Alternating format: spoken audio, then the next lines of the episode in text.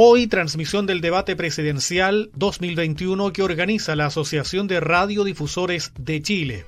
Gabriel Boric, José Antonio Cast, Sebastián Sichel, Yasna Proboste, Marco Enrique Sominami y Eduardo Artés son los aspirantes al Palacio de la Moneda que estarán presentes de manera presencial en este evento.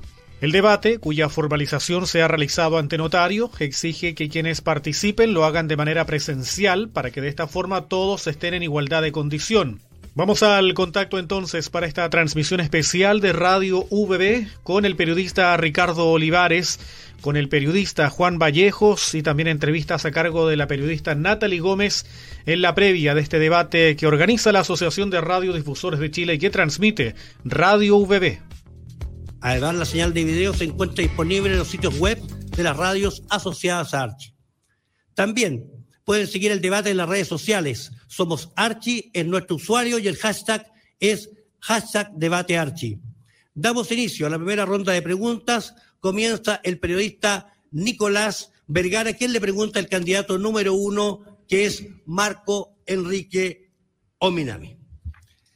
Marco, muy buenos días. Eh, hemos ganado el privilegio de ser quienes primero preguntemos y tú quien primero contestas. Eh, Marco, usted fue candidato del 2009, el 2013, el 2017 y ahora el 2021.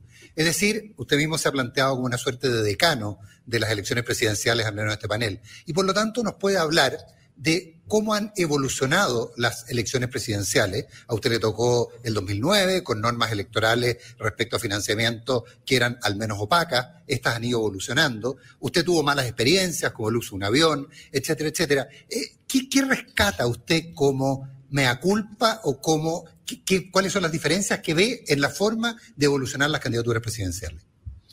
Buenos días a todos y a todas, como decía una amiga mía. Saludo al pueblo de Chile y felicito a la selección solo para decir que nada es imposible. Siempre se pueden dar vuelta a los resultados. En el resultado de ayer, saludo a los que van camino al trabajo y a los que están hoy día dedicados al cuidado, etcétera, etcétera. Nicolás, efectivamente, soy tenaz, perseverante, dirán porfiado, porque creo que lo que queremos lograr es muy grande y no es cuestión de un año, dos años. Y creo que las elecciones presidenciales han cambiado mucho. Eh, Creo que en materia de financiamiento de la política, lo planteé el 2006, firme como diputado, que no debía ser un hobby como proponían los economistas de la dictadura, que no deben financiarse con impuestos. Yo creo que es demasiado grave, demasiado grande el debate en la política, y por eso la ley de financiamiento público fue una de mis grandes causas. Y efectivamente, lo pasé muy mal, tiene toda la razón usted. Y sí creo que en esta elección tengo enormes diferencias con los aquí representados, pero creo que son o grandes diputados, grandes senadores, o grandes cuadros políticos. Otra cosa es que los considere buenos candidatos o candidatas. Creo que hay un mejor debate. Sí debo decir, crítica constructiva, sin ánimo de predicar, me parecería que no es el momento, haría el café muy ácido y la marraqueta muy triste, pero creo que a veces pelean mucho. De repente falta el debate, estamos, para cerrar Nicolás, en un momento excepcional, el más grande de la historia de Chile, y a veces... ¿Y cuál, ¿Y cuál es el mea culpa de los errores que usted cometió como candidato?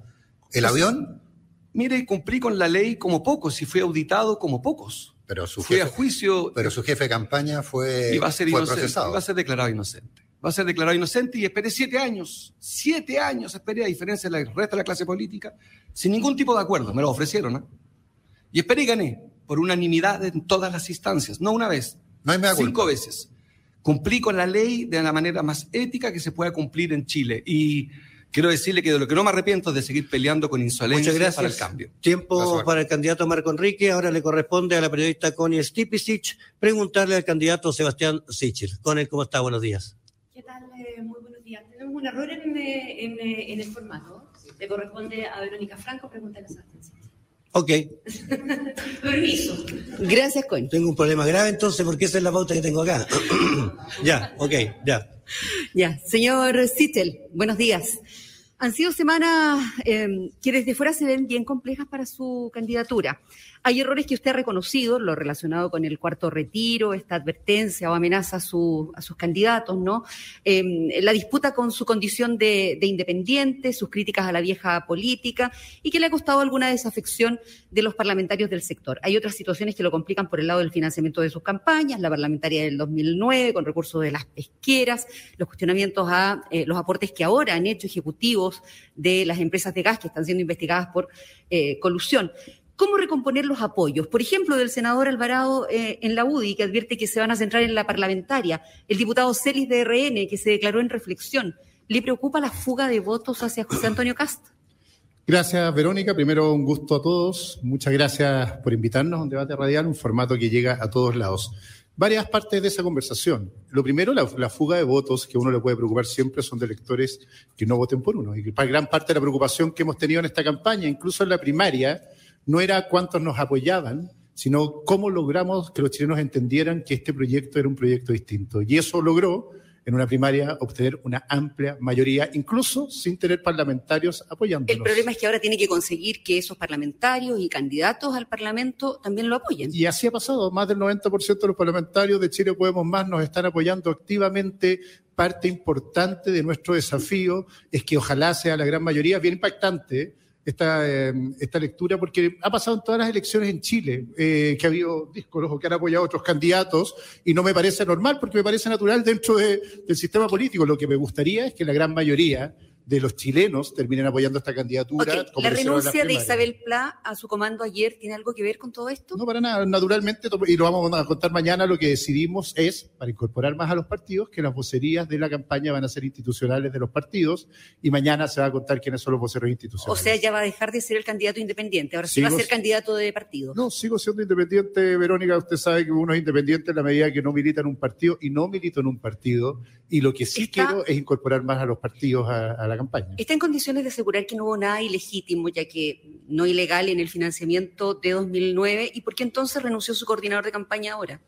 Mi coordinador de, campaña renunció diciéndolo él y ayer anunció que se iba a querellar porque efectivamente él no quiere dar una campaña por una operación política que a esta altura ya está haciéndose explícita eh, respecto a la corrupción que había en la JUNAEP cuando él fue director de directivos demócratas cristianos y básicamente él quiere querellarse y tomar las decisiones que correspondan. Y por lo tanto como quedó reportado en el mismo reportaje yo no tenía información de ese financiamiento pero aún así él va a defender. Ya que habla de campaña, no le acusa, no le, no le complica, muy breve, no le complica acusar persecución cuando la prensa le hace legítim, que hace legítimamente investigar o cuando la prensa legítimamente investiga eh, la forma en que se hace la política, ¿no, la, ¿no ve ahí un riesgo para la libertad de expresión y de paso para la democracia? Para nada, la prensa hizo muy bien su trabajo. La pregunta entonces es por no qué, hay, entonces okay, no hay persecución política. Es, okay, lo dejamos para otro momento. Pues, sí, se me está preguntando. La pregunta es por qué solo una parte de unos archivos se entrega y quién los entrega. Y yo puedo decirlo explícitamente que son directivos de la JUNAED que han sido querellados por el Consejo de Defensa del Estado por corrupción de la democracia cristiana. Muchas gracias, candidato Sichel. Ahora le corresponde a la periodista Jessica Castañeda. Ahora sí estamos todos de acuerdo. Preguntar sí. al candidato José Antonio Cas. Muy buenos días, José Antonio. Hace unos días, en un debate de televisión que usted recordará, le mostraron un documento en el cual figura su nombre como accionista con inversiones en Panamá, representado por su hermano. ¿Tiene inversiones en el extranjero, como dice el documento que mostró Gabriel Boric? Bueno, primero muy buenos días, un saludo desde Arica, Perinacota hasta Magallanes y gracias por invitarnos a debatir. Ojalá tengamos más posibilidades de debatir. Respecto del documento que muestra el diputado Boric, es un documento real que apareció en investigación de prensa, que como decía Verónica Franco es muy importante y fue un reportaje bastante exhaustivo del diario La Tercera, que fue aclarado en su momento. No tengo hoy día sociedades ni inversiones en el extranjero.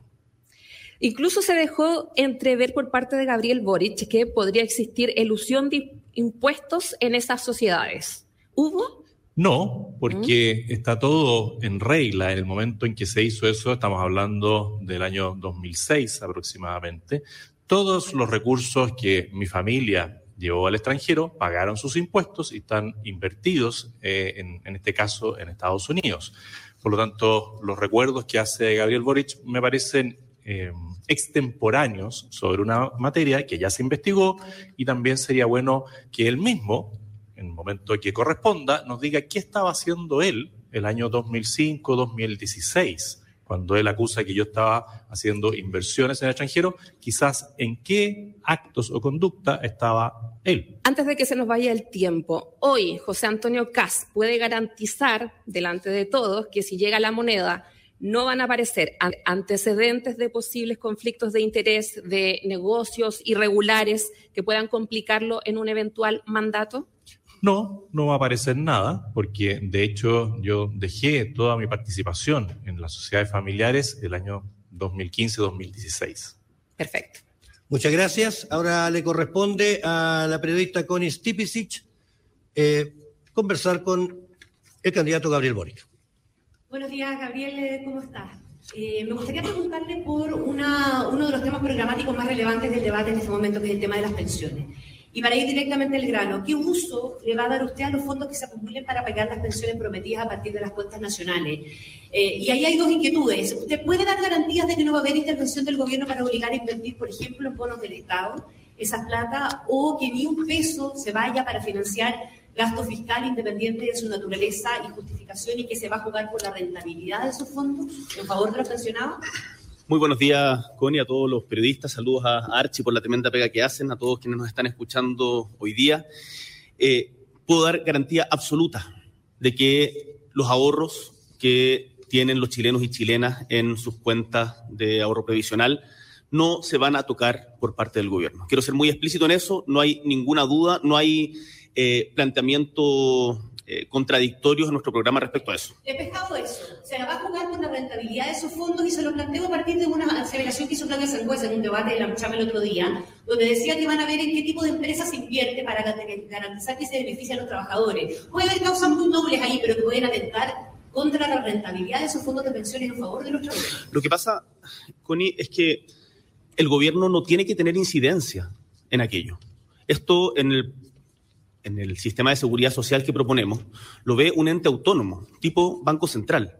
Por lo tanto, los ahorros de los chilenos y chilenas no pueden estar sujetos a las presiones políticas de los gobiernos de turno. Y en ningún caso se pueden utilizar los ahorros de los chilenos para tratar de eh, salvar o parchar. Por lo tanto, la ley que el Envíe, Ejecutivo que se supone estaría a su cargo, no va a condicionar las inversiones que puede hacer ese ente autónomo en función que, de sus decisiones. Lo que nosotros proponemos respecto a ese tema es que existan ciertas limitantes, por ejemplo, en el sentido de promover inversiones que estén de acorde con el cuidado de la naturaleza, que no sean... Pero eso puede atentar contra la rentabilidad, candidato. que usted, puede, usted puede sancionar a las empresas que no cuiden es que el medio ambiente no hay- por otra no- vía. no- no hay rentabilidad en un mundo que destruye la naturaleza, Connie. Entonces, lo que nosotros tenemos, y, acá el- la crisis climática y los efectos que provoca la humanidad respecto a eh, el modelo de desarrollo es algo que quizás el principal desafío. Yo me imagino que, salvo José Cast, vamos a estar todos de acuerdo acá en que tenemos que hacernos cargo. Por lo tanto, desde todas nuestras políticas del Estado vamos a tener un enfoque verde. Muchas gracias, candidato Gabriel Boric. Recordemos que cada uno de los candidatos tendrá derecho a réplica una vez terminado cada ronda de 30 segundos. Ya se inscribió uno, así es que vamos a, a tener, se inscribieron dos. Ya me van a dar tiempo para poderlos anotar. Ahora le corresponde a la periodista Verónica Franco preguntar al candidato Eduardo Artés. Señor Artés, ¿cómo está? Muy buen día. Muy buen día. Su programa plantea la recuperación, así la llama usted, de todos los recursos naturales y darles valor agregado como, con una industrialización nacional. ¿Por dónde va a partir con eso? Bueno, muy buen día. Primero que todo, saludar a mis colegas, los profesores, en el Día del Profesor. Ya, los profesores hoy día están luchando, están organizados, han estado en paro, ¿no es cierto?, contra el veto presidencial, que es una barbaridad, porque es sobre algo que ni siquiera al Estado le cuesta un solo peso. Dicho eso, claramente nosotros entendemos que tenemos que fortalecer el Estado y el Estado no puede seguir eh, sosteniéndose nada más que en tributaciones y eventualmente en endeudamiento. Tiene que tener fuentes propias para poder acumular los recursos para llevar adelante todas las demandas sociales en educación, salud, vivienda, etc. Entonces nosotros claramente estamos por recuperar el cobre, el litio, la pesca y hacer una efectiva industrialización de los mismos. Eso significa que va a expropiar, no va a comprar, el Estado no va a pagar No, no, nada por eso. Se va a analizar en cada caso en su mérito y seguramente dado la cantidad de letra chica y de recursos que se van por el lado, vamos a encontrar suficiente como para no pagar ni un peso y eso quedar en manos del Estado como corresponde. ¿Cuánto cuesta su programa, señor Artés? Eh, usted comprenderá que estamos en un momento hoy día de una crisis profunda, económica, institucional. Nuestro gobierno y los gobiernos... ¿Tiene monto? Momento. Los gobiernos van a durar, yo creo, en este pasado no más de dos años. Tiene que estar en consonancia con la Por ejemplo, la salud y la educación pública gratuita, ¿cuánto hoy cuesta? día, hoy día lo que tenemos que tener un plan de emergencia para enfrentar la emergencia económica e institucional de un sistema que se cae a pedazos. Lo entiendo, pero ¿cuánto cuesta eso? Eso pregúntele a los demás candidatos, ¿sabes por qué? Porque le van a hacer cifras que ninguno va a cumplir. ¿Y usted tiene cifras? Eh, las cifras están planteadas por el propio presupuesto que allí están, que los vamos a readecuar y vamos a ver el tema de la evasión, vamos a ver el tema de la corrupción, porque es un plan de emergencia, de emergencia. Muchas gracias, candidato No es una empresa esto. Muchas ¿Ah? gracias, muchas gracias. Ahora le corresponde a el periodista Nicolás Vergara preguntar a la candidata Yana Proboste. Yana, buenos días usted es la única mujer y yo soy el único hombre, así que tenemos otra condición en común. Eh, Yana, eh, eh, usted ha dicho en, en, múltiples oportunidades que no está por nacionalizar los fondos de pensiones, lo ha dicho en prácticamente todos los debates. Sin embargo, hay un proyecto de ley, el boletín 13.493-13, que se denomina Proyecto de Ley que deroga el decreto 3.000 500 de 1980, nacionaliza los ahorros obligatorios que administran los administradores de, de, fondos de pensiones y traspasa las funciones de la Superintendencia de Pensiones al Instituto de Previsión Social y una serie de otros considerandos. Entonces, eh, si usted no es partidaria de nacionalizar los fondos, ¿por qué no ha retirado su firma de ese proyecto que hoy día está en la Comisión de Constitución del Senado? Bueno, muy buenos días, Nicolás, nuevamente. Agradecer el esfuerzo que hace Archi a lo largo de todo el país de poder transmitir las ideas que cada una de las candidaturas representa. Quiero partir expresando mi más profunda solidaridad con Alejandra Soto, presidenta del sindicato Amanda Jofré, brutalmente golpeada, apuñalada, rociada con benzina y luego prendida a fuego. Creo que basta ya de violencia e intolerancia. Dicho lo anterior, tiene que ver también con el tipo de país en el que nosotros queremos vivir. Y tenemos que ser capaces de construir pensiones dignas que dejen de lado ya un modelo fracasado de las administradoras de fondos de pensiones. Lo que señala el proyecto de ley que nosotros hemos suscrito mucho antes de ser candidata presidencial. Muchísimo antes. Eh, algunos meses, tampoco muchísimo. Más o menos. Y lo que hemos señalado es que queremos derogar el decreto ley 3500, que es el que dio origen a la administradora de fondos de pensiones. En ese mismo proyecto se señala que siempre los recursos serán de los trabajadores y trabajadoras, que lo que busca es poder migrar a un sistema de seguridad social con los estándares de la OIT, OIT que recoge el aporte de sectores empresariales, de, las, de los sí. trabajadores y trabajadoras. Usted afirma, en ese proyecto se afirma que se les entregará un certificado que se denominará bono de reconocimiento nacional previsional, cuyo monto estará afecto a una rentabilidad garantizada de un 2% anual. La rentabilidad promedio de los fondos de pensiones ha sido del 7%.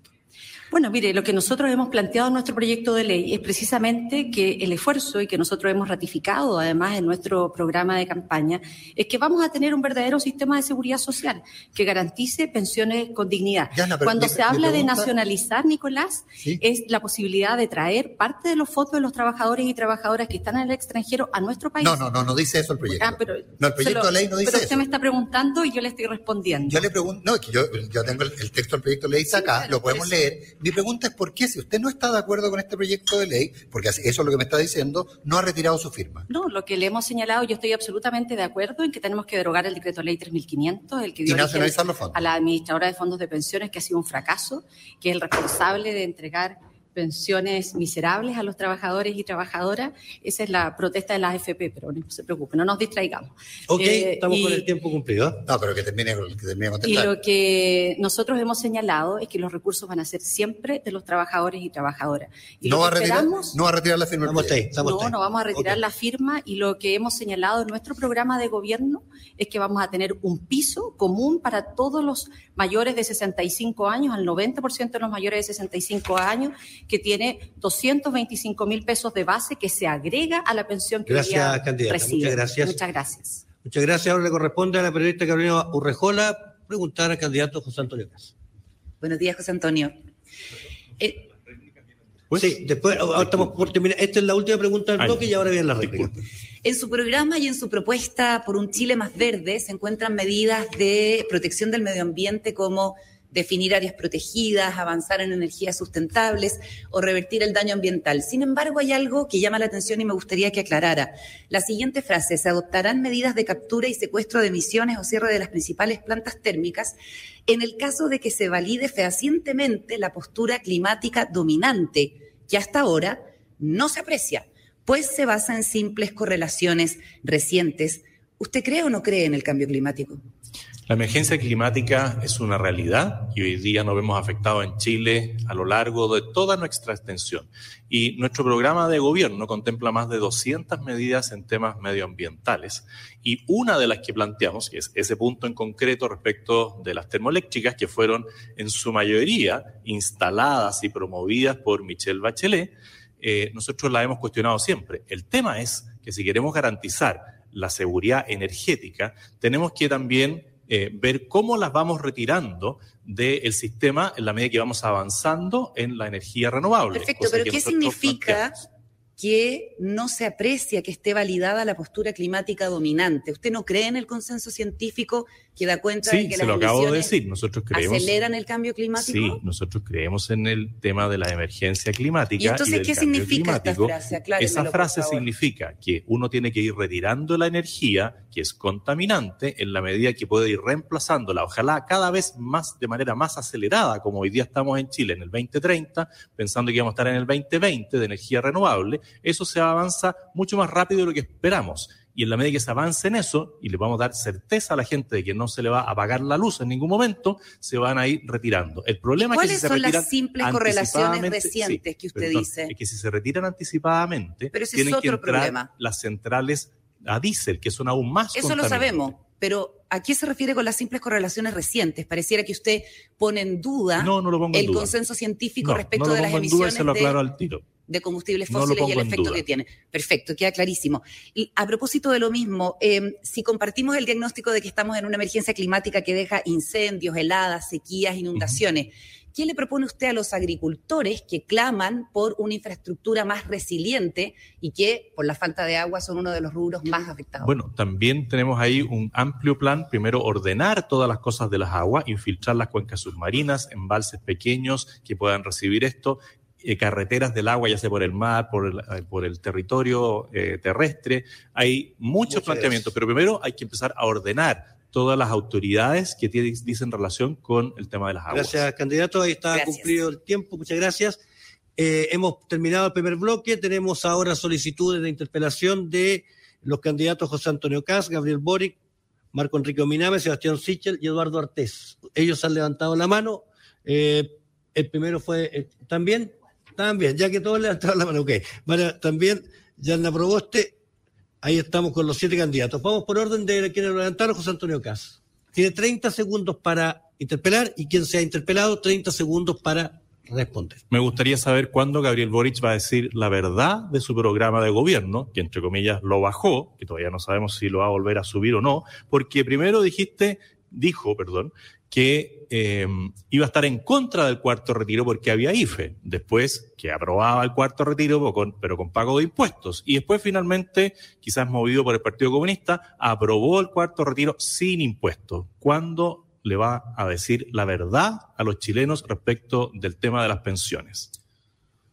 Muchas gracias, José por darme la oportunidad de invitar a todos quienes están escuchando a meterse a la página borichpresidente.cl, en donde van a poder encontrar más de 30 áreas con detalladas propuestas en diferentes aspectos programáticos presidenciales y además en participa.borichpresidente.cl, en donde hoy día estamos llevando adelante un proceso participativo para invitar al pueblo de Chile a hacerse parte también de la construcción programática, porque acá las campañas se tratan no solamente de hablar, sino también de escuchar, y eso es lo que estamos haciendo a lo largo de todo. Muchas gracias. Eh, usted también, candidato, pidió su derecho a los 30 segundos.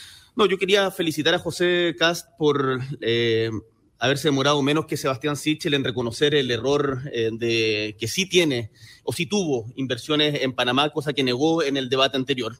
Pero le quería preguntar específicamente por eh, su, propuesta en materia de pensiones, porque él dice de que los miembros de las Fuerzas Armadas deben tener un sustantivo aumento de los aportes previsionales, los cuales irán a cuentas individuales junto a un seguro por retiro voluntario anticipado. Pero para el resto de la población, lo que dice es que la mejor forma, en comillas, la mejor forma para mejorar las pensiones es postergar la edad de jubilación, por lo cual el Estado debe promover el trabajo de los adultos mayores con incentivos.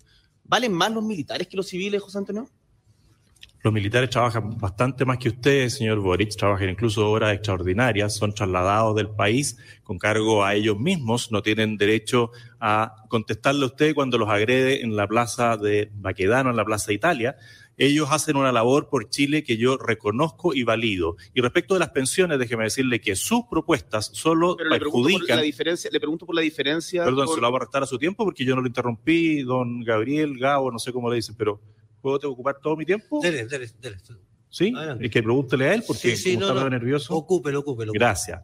Eh, quiero decirle que nuestro sistema de pensiones lo que hace es darle rentabilidad, seguridad a todos los chilenos a diferencia de los suyos. Y el tema del cambio de la edad de jubilación lo hemos señalado para las personas que hoy día están, se van a incorporar recién al sistema laboral porque la expectativa de vida, gracias a la sociedad libre, ha aumentado y por lo tanto hoy día se requieren más recursos para financiar una diferencia de edad que no se tenía mientras usted o sus eh, y líderes, ¿no es cierto?, gobernaban, porque en todos los países que usted promueve, la gente se muere antes. Ahora sí, cumplió su tiempo. 330 mil millones de pesos Sí. de ganancia a las FP. Ahora que- ¿Se va a salir de nuevo de los tiempos? Ahora le corresponde, pidió también derecho eh, Marco Enrique Ominami, lo escuchamos.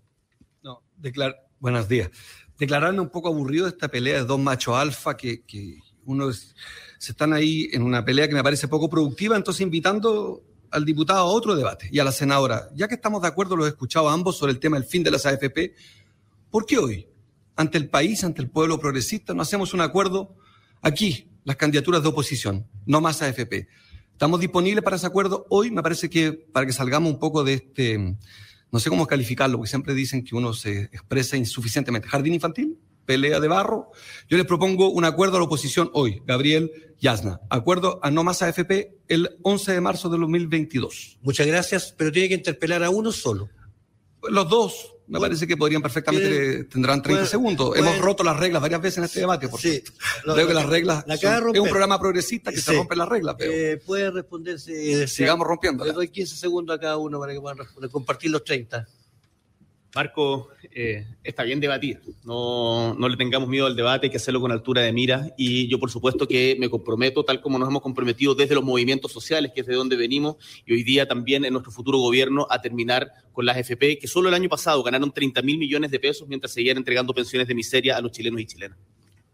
Candidata Yasna Proboste. Yo agradezco a, a Marco Enrique porque nos permite volver a reafirmar en que no es que ahora, como candidata presidencial, digamos que vamos a terminar con la AFP, como Nicolás lo recordaba, yo lo dije mucho antes, siquiera de ser candidata presidencial. Tengo una firme convicción en que el fracaso de la AFP ha llevado a un profundo malestar a vivir en una situación de mucha falta de dignidad para nuestros adultos y adultas mayores. Y por eso que en nuestro programa reafirmamos el que vamos a avanzar sin las AFP con un sistema de seguridad social que se basa en tres pilares, con un pilar contributivo del Estado, en donde le vamos a asegurar al 90% de los mayores de 65 años 225 mil pesos, luego un pilar contributivo, que es la pensión que hoy día reciben, y un tercer piso con un pilar contributivo voluntario. Muchas gracias. Ese es nuestro compromiso, así es que te invitamos en esta, en esta Eh, eh, tarea. Gracias. He, he cometido un pecado, no he interpelado a- al profesor Sí, el tema de FP. Lo va a tener que hacer Ah, en No, otro momento. 30 segundos al Oye, profesor. Lo va a tener que hacer en ¿Puedo- otro momento. ¿Puedo, Eduardo, Sí. también sumarme a, a, los- a la felicitación y reconocimiento del candidato Artés a todos los profesores y profesoras de Chile Muy y bien. volver a reafirmar que forma parte de nuestro programa y hacemos una invitación también a todas las candidaturas Me a sumo sumarse también. Nos sumamos a todos. pagar Nos la deuda sumamos. histórica de los profesores Arriba y profesoras profesores. como lo hemos comprometido nosotros en Gracias. nuestro programa. Nos sumamos todos. Eh, Sebastián Sichel le había pedido sus 30 segundos. Muchas gracias. Eh, Gabriel, en general tenemos diferencias respecto a- al sistema FP profunda. Yo creo en la libertad, soy un liberal puro y creo que cada uno debería tener en sus cuentas personales sus ahorros después del piso de dignidad y solidaridad que garantiza el Estado y que cada chileno elige quién les administra esos fondos, como lo hacen en Australia, que hay 350 fondos y por lo tanto si yo quiero que me lo administre alguien que hace inversión en riesgo, en emprendimiento, bienvenido. Si quiero que alguien lo hace en un fondo ambiental, bienvenido. Si quiero que me lo administre el Estado, bienvenido. Si quiero que lo administre alguien que lucra con mis recursos, bienvenido. Que cada uno libremente Tiempo. decida quién le administre la cuenta personal. ¿Por qué quieres que sea un burócrata o el Estado, autónomo o no autónomo, el que lo administre y no que cada chileno decida quién lo administre? Sebastián, la AFP, como señalaba anteriormente, solo el año pasado, mientras seguían entregando un promedio de pensiones de 288 mil pesos para los hombres y para las mujeres de 204 mil pesos, en que las castigan por realizar los trabajos de cuidado no remunerado, ganaron 330 mil millones de pesos. Por lo tanto, la postura que nosotros hemos planteado es que tenemos que avanzar hacia un sistema de seguridad social que entregue una pensión digna para todos los chilenos y chilenas. Y eso requiere un piso, un pilar no contributivo, un pilar contributivo y un pilar además opcional en donde mediante otros mecanismos se pueda ahorrar voluntariamente. Muchas gracias. Ahora le corresponde al candidato Eduardo Ortiz, que también había pedido la palabra. Lo estamos haciendo por orden en que fueron levantando la mano. ¿eh? Don Eduardo. Gracias. Primero agradezco a Marco de no incluirme en el bloque que está él, Proboste y Boric. Me parece muy bien, ya porque aquí hay tres bloques. Boric, eh, Proboste, Meo y luego Cas, Sichel y Parisi. Bueno, Parisi no sé si es. Bueno, voy a la pregunta. Eh, José Antonio, usted dice que la crisis ambiental la va a enfrentar con una intervención del Estado. ¿Cómo se compadece eso con su actitud de menos Estado en general? ¿Cómo es posible tener inversiones y salir de la crisis ambiental, de la crisis eh, en el tema del agua, ¿no? Eh, sin que el Estado intervenga en forma vital y Estamos profunda? Muchas gracias. Le escuchamos, José Antonio.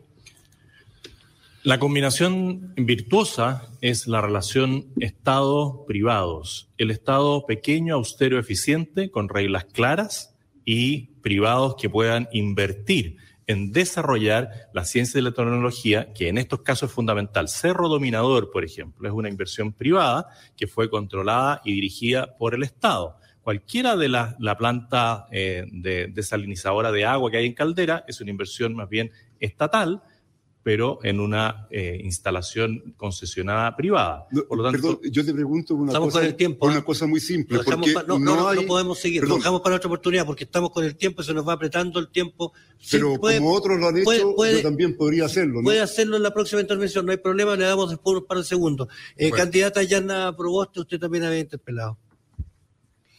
A mí me parece muy importante que mm, nos pudiera el profesor Artés eh, compartirnos cómo, independientemente de los, de los bloques, yo creo que en esto compartimos la necesidad de avanzar en un Chile que nos permita tener mejores pensiones. Entonces, si nos puede comentar, si comparte lo que nosotros hemos planteado, en que esto tiene que ser sin un modelo de administradora de fondos de pensiones. Eh, indiscutiblemente que teníamos que, como se llama, terminar con la FP, pasar a un sistema único de pensiones de carácter estatal. La práctica de Chile ha demostrado cómo tenía inversiones sociales impresionantes, la caja de seguro, de empleados eh, públicos, eh, particulares, etcétera, con la construcción de vivienda, de lugares de recreación, etcétera, que construyó durante largos años en los periodos anteriores al golpe de Estado. Esa es una realidad. Hasta el día de hoy vive mucha gente en viviendas que fueron construidas con ese sistema. Se invirtió mucho, pero en lo social. Muchas gracias. Ahí estaba la primera ronda terminada entonces con las interpelaciones. Entramos en el segundo bloque de preguntas. Le corresponde a la periodista Carolina Urrejola preguntar al candidato Sebastián Sichel. Buenos días, Sebastián. En el actual escenario económico, ¿cómo interpreta usted la señal que están dando varios grupos económicos empresariales de no reinvertir utilidades en nuevos proyectos y en cambio están retirando sus ganancias y repartiendo los dividendos entre sus accionistas? ¿No le parece una señal de que dan por perdida su opción de llegar a la moneda? Gracias. No, no hago esa interpretación, Carolina. Creo que los inversionistas hacen, eh, básicamente a veces por problemas éticos, no hacen la inversión, pero en este caso tenemos un problema de estabilidad en el país que es evidente.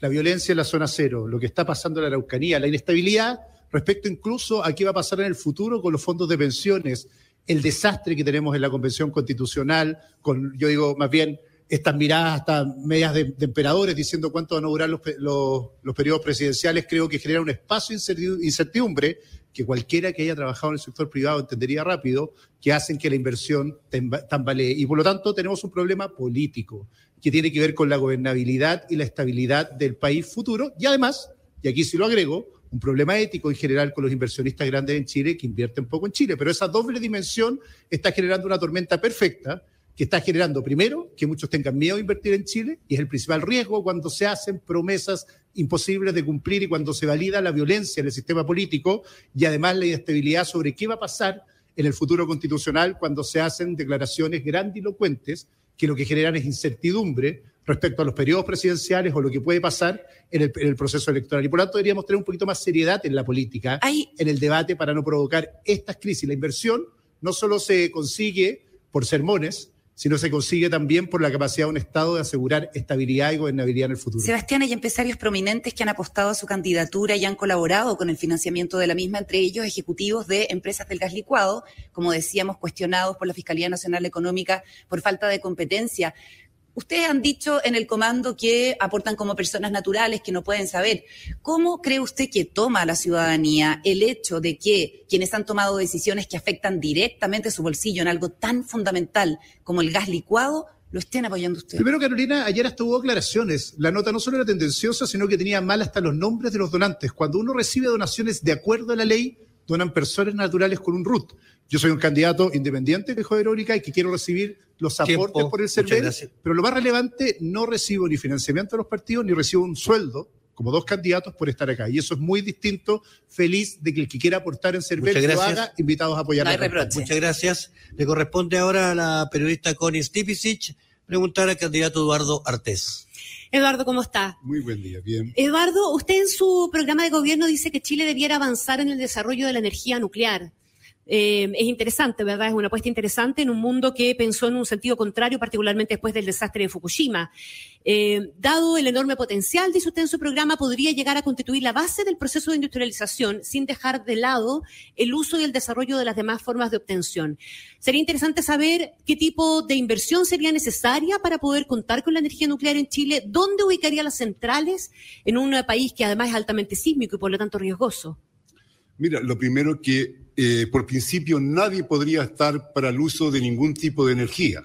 Necesitamos nosotros asegurar todo lo que es eh, el tema energético para un país que tiene que volver a ser industrializado.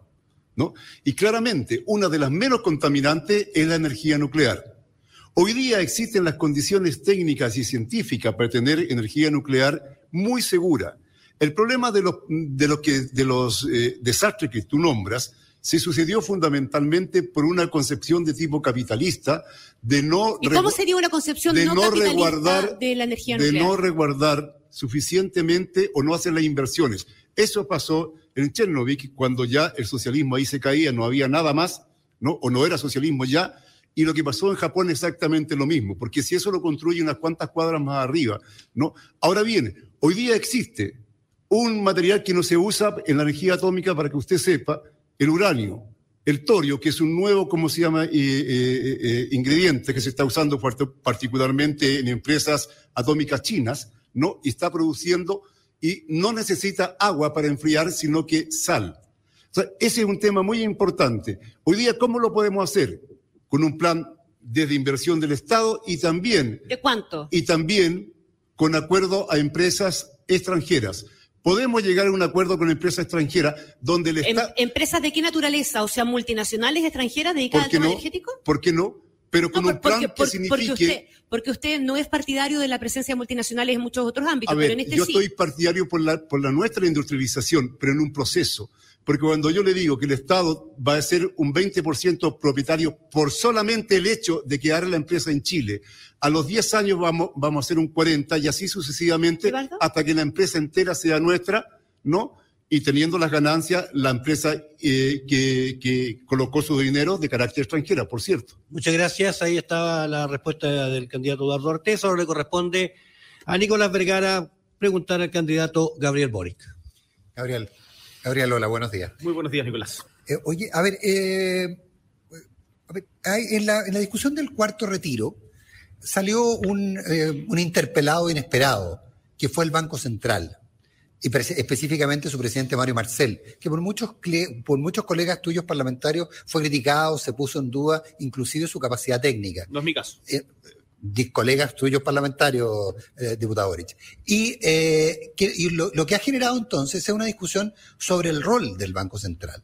Y hay quienes plantean, inclusive dentro de la Convención Constituyente, pero en el Parlamento, y en equipos económicos que supongo son cercanos a, a, su candidatura, como por ejemplo el caso del profesor López, que... No, no es cercano a mi candidatura el profesor López. Era el, el jefe económico de Daniel Jadwe, Daniel Jadwe fue parte de su comando, ¿no? Pero no es parte, Ramón López no es parte de mi comando y no es cercano a mi candidatura, como lo han dado cuenta sus declaraciones en los últimos días. Y el, pero el Partido Comunista al cual, con el cual él colaboró, ¿no es parte de su...? El Partido, el partido Comunista es parte de la Alianza Pro Dignidad, por cierto, pero no Ramón López en particular. Y, en, es, y en ese sentido ¿Usted garantiza que la autonomía del Banco Central no será tocado y no valida las críticas que se ha dado, inclusive cuando se ha planteado que el Banco Central está, está saliendo su misión al jugar un rol político en plantear las consecuencias macroeconómicas de un cuarto retiro? Hay un, un viejo dicho eh, que... ¿Magallánico? No, no es magallánico esta vez, es, es gringo, dice, eh, if, if not broken, don't fix it. Si no está roto, no lo arregles. Eh, y en el caso del Banco Central me parece que ha cumplido de manera adecuada su labor, que es controlar la inflación. Por lo tanto, nosotros vamos a respetar no solamente la autonomía del Banco Central, sino los lineamientos que en ese marco eh, emanen de la Convención Constitucional. ¿Cuál es nuestra propuesta al, al respecto? Yo eh, confío plenamente en la capacidad técnica del Banco Central.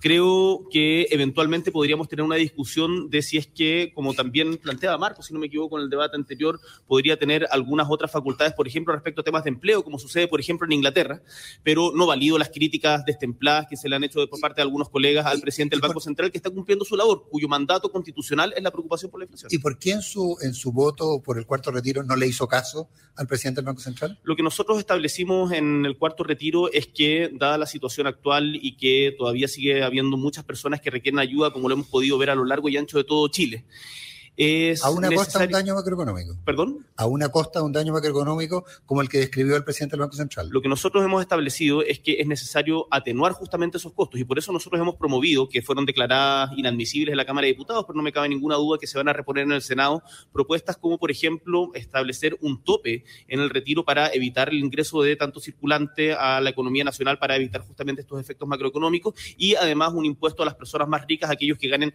más de 2,6 millones de pesos mensuales para que que, por lo tanto, el retiro pase a constituir renta y, por lo tanto, dentro de, entre dentro de los cálculos del impuesto global complementario. Eh, con el Banco Central uno tiene que tener una... Eh, lo que dice no es dogma, nosotros tenemos que tener. De acuerdo. ¿Y usted es partidario que... que, los, que los consejeros del Banco Central pueden ser acusados constitucionalmente por Se decisiones que tomen? Se nos va el tiempo. No, yo no soy partidario de eso. Muy bien, muchas gracias. Le voy a pedir a los periodistas que sean lo más concisos posible dentro de los 30 segundos con las preguntas para que no se nos vaya arrancando el tiempo que ya se nos ha ido eh, bastante ya. Le corresponde a la periodista Jessica Castañeda consultar a Yasna Proboste. Buenos días, Buenos días Jessica. Yasna. Imposible no preguntarle por una publicación que aparece hoy en el diario La Tercera. Se titula El millonario juicio que Contraloría mantiene contra el esposo de Proboste por licitación de Junaev. En el detalle dice, el 21 de marzo del 2017, la Contraloría General de la República presentó una demanda en contra del ex coordinador de compras y contratos de la Junaev. Uno de ellos es su esposo, Mauricio Olanier, quien además dice es esposo de la candidata. La acción fue interpuesta ante el Tribunal de Cuentas del organismo y exige a ambos funcionarios involucrados que restituyan más de 859 millones de pesos. Quiero saber si estaba en conocimiento de esta información y cómo le afecta a su candidatura presidencial.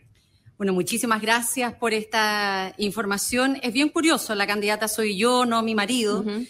Me imagino que, y debo suponer que fueron a buscar a los paraísos fiscales, no encontraron nada, fueron a buscar a un financiamiento ilegal de la campaña, no encontraron nada. Y, y, bueno, estas son cosas que solo se explican por el clima de crispación, de polarización de, de la campaña. Yo estaba en conocimiento de esta situación. Mi marido trabajó durante siete meses en la Junta Nacional de Auxilio Escolar y Beca. No fue director, no fue jefe, no tomaba las decisiones. ¿Qué Además, cargo tenía? Era un coordinador, era un funcionario a contrata.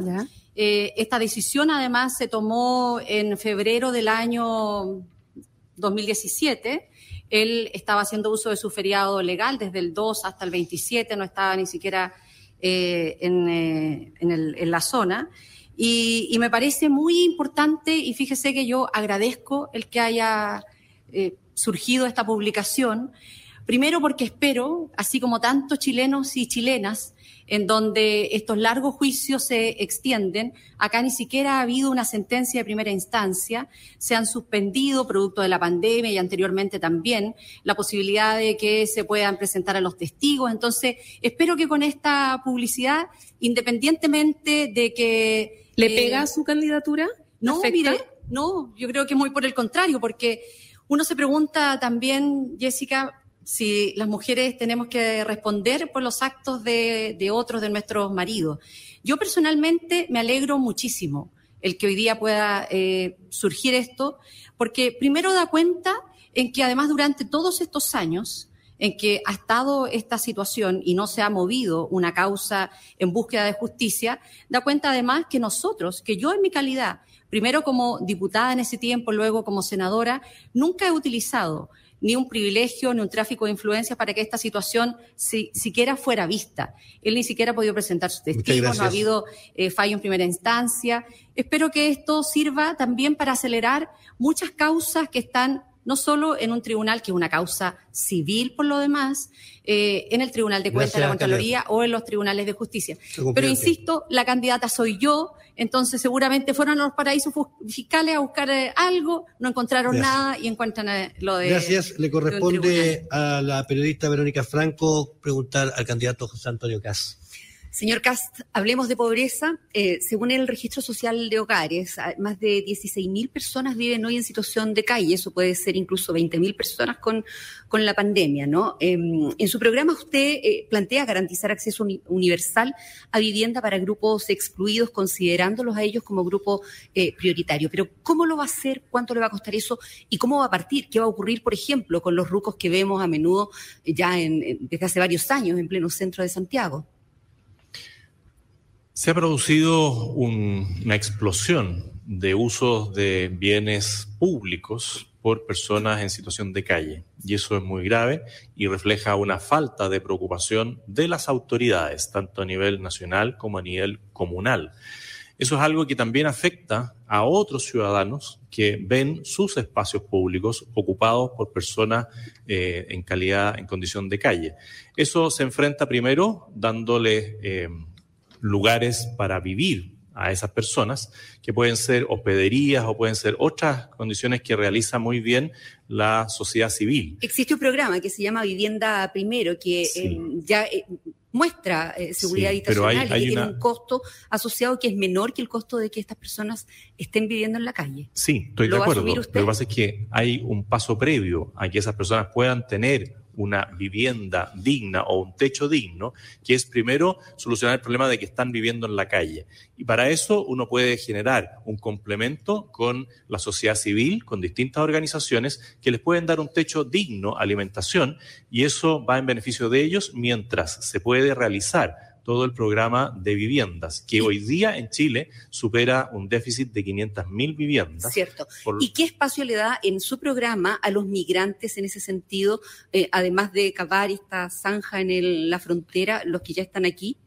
Bueno, y a que, diferencia, viven, y que viven hacinados o en campamentos. Sí, a diferencia de lo que plantea Gabriel Boric, que es abrir las fronteras, invitar a todo el mundo, decirle que le va a entregar vivienda y todo tipo de condiciones sociales, podría volver a subir su programa, eh, señor Boric, porque no está, como usted dijo, su programa en su página. Hoy día hay unas propuestas. Acá, acá, acá. Y respecto de eso, la zanja es una de las medidas que evita el contrabando, evita el narcotráfico, evita la confrontación personal entre las fuerzas Yo de le preguntaba seguridad en todo caso por la vivienda de los migrantes. Estamos con el tiempo cumplido, lo dejamos para una oportunidad, tiene derecho a réplica, si se inscribe en un instante más, candidato. Eh, la réplica es contra los, es contra, por, contra los candidatos, no contra utilizar, la periodista. O lo puede utilizar los 30 segundos para aclararlo. Eh, le corresponde a la periodista Connie Stipicic preguntar al candidato Sebastián Sichel. Sebastián, este es un buen espacio para aclarar dudas que van quedando. Usted dijo el otro día que estaba dispuesto a avanzar en el cuarto retiro, en la medida que se aprobara el retiro del 100%. Básicamente expresando su preocupación por el destino y el futuro de los fondos de pensiones, ¿verdad?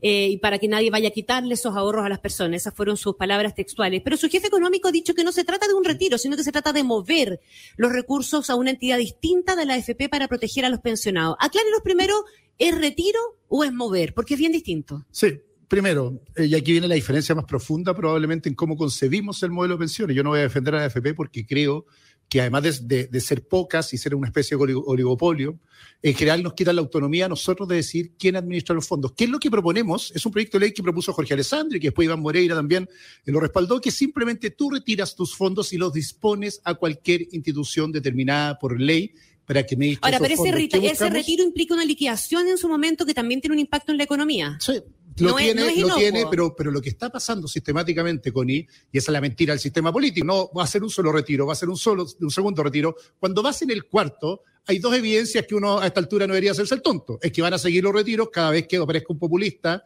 eh, para ganar una elección, y lo que va a pasar después es que lo que quede se lo va a llevar un administrador fiscal. Yo no quiero que mi plata y ni la plata de ninguno de los chilenos la administre un ente fiscal solamente sin que yo pueda elegir. Esa es una diferencia sustantiva, como no quiero que la administren solo cinco entidades privadas. Quiero que cada chileno elija libremente. Independiente del efecto que una medida de esa naturaleza pueda tener sobre la presión inflacionaria, el aumento de las tasas y el panorama macroeconómico. Eh, lo, otro, lo otro jugar a la mentira, que es lo que hemos jugado hasta ahora. Si cada retiro iba a ser el último. ¿Por qué creer por ahora a esta especie de evolución entre las candidaturas de izquierda que tenemos en Chile, creerles que va a ser el último? No tengo por qué creerlo. Si la próxima elección municipal nos va a pasar exactamente lo mismo. Déjeme preguntarle están por otra... doblando el sistema y lo que están haciendo es perjudicando las cuentas personales. Nos quedan Yo voy a proteger las cuentas personales y la libertad de cada chileno de decidir quién le administran esas cuentas personales porque son el fruto del trabajo de ellos. Está claro. Y no Déjeme lo que preguntarle otra cosa que tiene que ver también con su programa económico. ¿No cree usted que la idea de devolver el IVA a alimentos y medicamentos puede terminar abriendo una puerta que puede ser como la de los retiros? Por eso se la cito.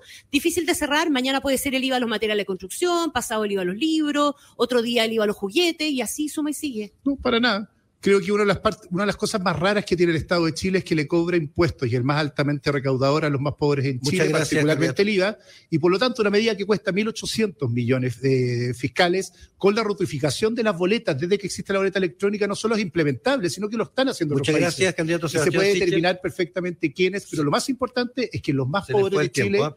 no financien la burocracia simplemente. Jessica Castañeda le pregunta al candidato Marco Enrique Ominami. Buenos días, Marco Enrique. La encuesta que hace muestra que hay 490 mil venezolanos residentes en el país, es decir, hay un alza de más del 160% en relación a lo que se registraba hace cuatro años, por ejemplo. Además, los venezolanos ahora están representando más del 40% de toda la población de inmigrantes en el país, seguidos muy por debajo de eh, la población peruana, con el 15%. Quiero saber en su gobierno cómo se va a resolver el tema de la inmigración y qué medidas va a adoptar. Gracias por la pregunta, Jessica. Vamos a planificar, que no es lo mismo que seleccionar. Significa que vamos a hacer lo que hizo Chile en su mejor momento, una política migratoria planificada.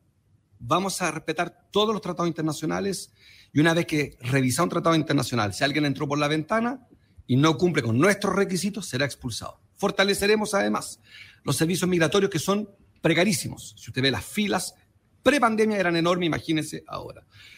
Cuarto, vamos a llegar a un acuerdo de cuotas, como lo hicieron la superconservadora, por dar un nombre, Merkel, que cuoteó cuando tuvo una crisis con Turquía y con Siria, y se juntó con gente que probablemente usted y yo vamos a estar de acuerdo, no son nuestros modelos. Erdogan, Bashar al-Assad en su minuto incluso, fue parte de la conversación internacional cuotear. Yo propongo una reunión como jefe de Estado responsable con adversarios, mucho menos ideológico que este gobierno, creo que con Bolsonaro, con Maduro, con todos los jefes de Estado. Ya, Marco, pero eso suena largo. Suena largo. Por ejemplo, ¿qué pasa si, cómo enfrentaría en este momento lo que está sucediendo en el norte del país, con el permanente ingreso de eh, ciudadanos por pasos no habilitados, el creciente tráfico también que hay de personas? Como lo he dicho, conozco muy, muy bien esa frontera. Lo sé. Ahora, el problema, Jessica, es el siguiente. Usted considera largo este camino. Lo que pasa es el camino corto del incompetente, el presidente de Chile, es el que nos tiene aquí. Ese fue el camino corto. Corto fue tomarse un avión. Si llega la moneda va a tener que resolverlo. Evidente, y lo haré con seriedad porque si conozco algo en la condición de refugiado, porque lo fui. Conozco bien lo que es ser inmigrante. Sé exactamente lo que es ser inmigrante. Pero todavía no me dice cómo lo va a resolver el norte. Otra cosa que no le guste mi respuesta es control de frontera que es dificilísimo, aumento de los servicios migratorios, el que no entre por un consulado y tenemos más de 70 en Chile, será expulsado, pero después, después de proteger los tratados internacionales que nos obligan. Yo no quiero más gente que se muera en nuestras comisarías como inmigrantes esperando. Muchas gracias, niños. Jessica. Muchas gracias. Ahí estaba eh, Jessica Castañeda con el candidato Marco Enrique Ominami. Terminamos el segundo bloque. Los candidatos tienen eh, la posibilidad de mm, ver eh, a quién le hacen alguna réplica. Tenemos eh, inscritos a tres candidatos. ¿Tenemos a alguien más? Nos queda muy bien. ¿Alguien más? Eh... ¿Señora Yanda? ¿No? Ya, también. Sí, también. Muy bien. Vamos con Marco Enrique Ominami, que fue el primero en pedir. No, primero lamentar que la única vez que se nombra la convención constitucional es cuando el candidato de Piñera, ex ministro de Piñera, que han sembrado el caos institucional, vuelve a despreciar la institución más importante que hay hoy día en Chile. Y lo segundo, una pregunta para el diputado Boric. ¿Qué país, con nuestro modelo de desarrollo, con nuestra deuda, ha logrado lo que usted quiere lograr en materia medioambiental? ¿Cuál país? Porque me parece importante que todos nos hagamos cargo de nuestros sueños, pero también los datos que Chile tiene una deuda pública, una institucionalidad precaria y un nivel de pobreza desatado. La pregunta es cómo crecemos, cómo desarrollamos con esas metas medioambientales. ¿Cuál es el país de referencia parecido a Chile? Por favor. Muchas gracias, Marco. Importante el tema que podamos hablar del tremendo desafío que tenemos como humanidad y en el que, insisto, vamos a estar, yo creo, todos de acuerdo que es enfrentar la crisis climática.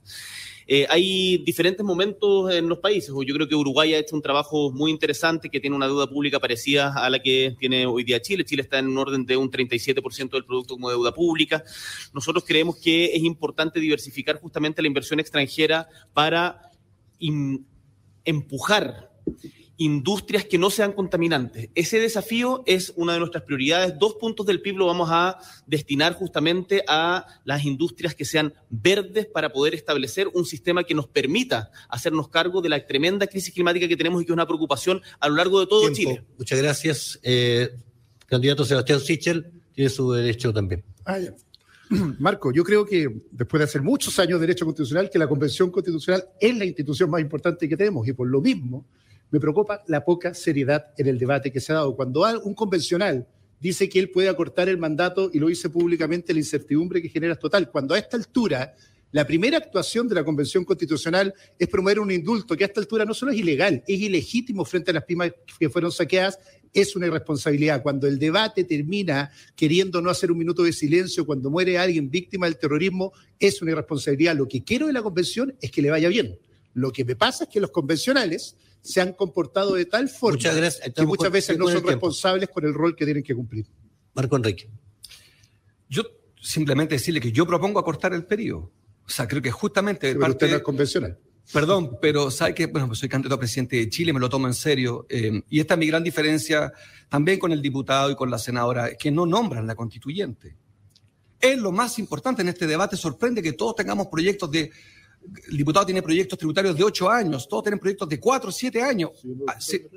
Hola país, hola Chile, hay una constituyente, es la primera en 210 años. Ahí se va a definir nuestro sistema político. Y la política, señor Sichel, como no ha sabido manejarlo, se lo voy a explicar brevemente, es la paz. La economía depende de la política. La política fija las reglas y esa es la trampa que ustedes cometieron como gobierno y por eso no pueden seguir Muchas gobernando. gracias. El caos no ayuda a la paz económica. Gracias. Le corresponde, eh, la re- eh, tenía también una interpelación el candidato Eduardo Artés, lo escuchamos. Sí, mire, bueno, eh, señor Sichel, usted dice que fundamentalmente es un candidato independiente, pero la verdad que ha sido muy bien re- regaloneado por los empresarios, ¿no? Y en forma muy generosa.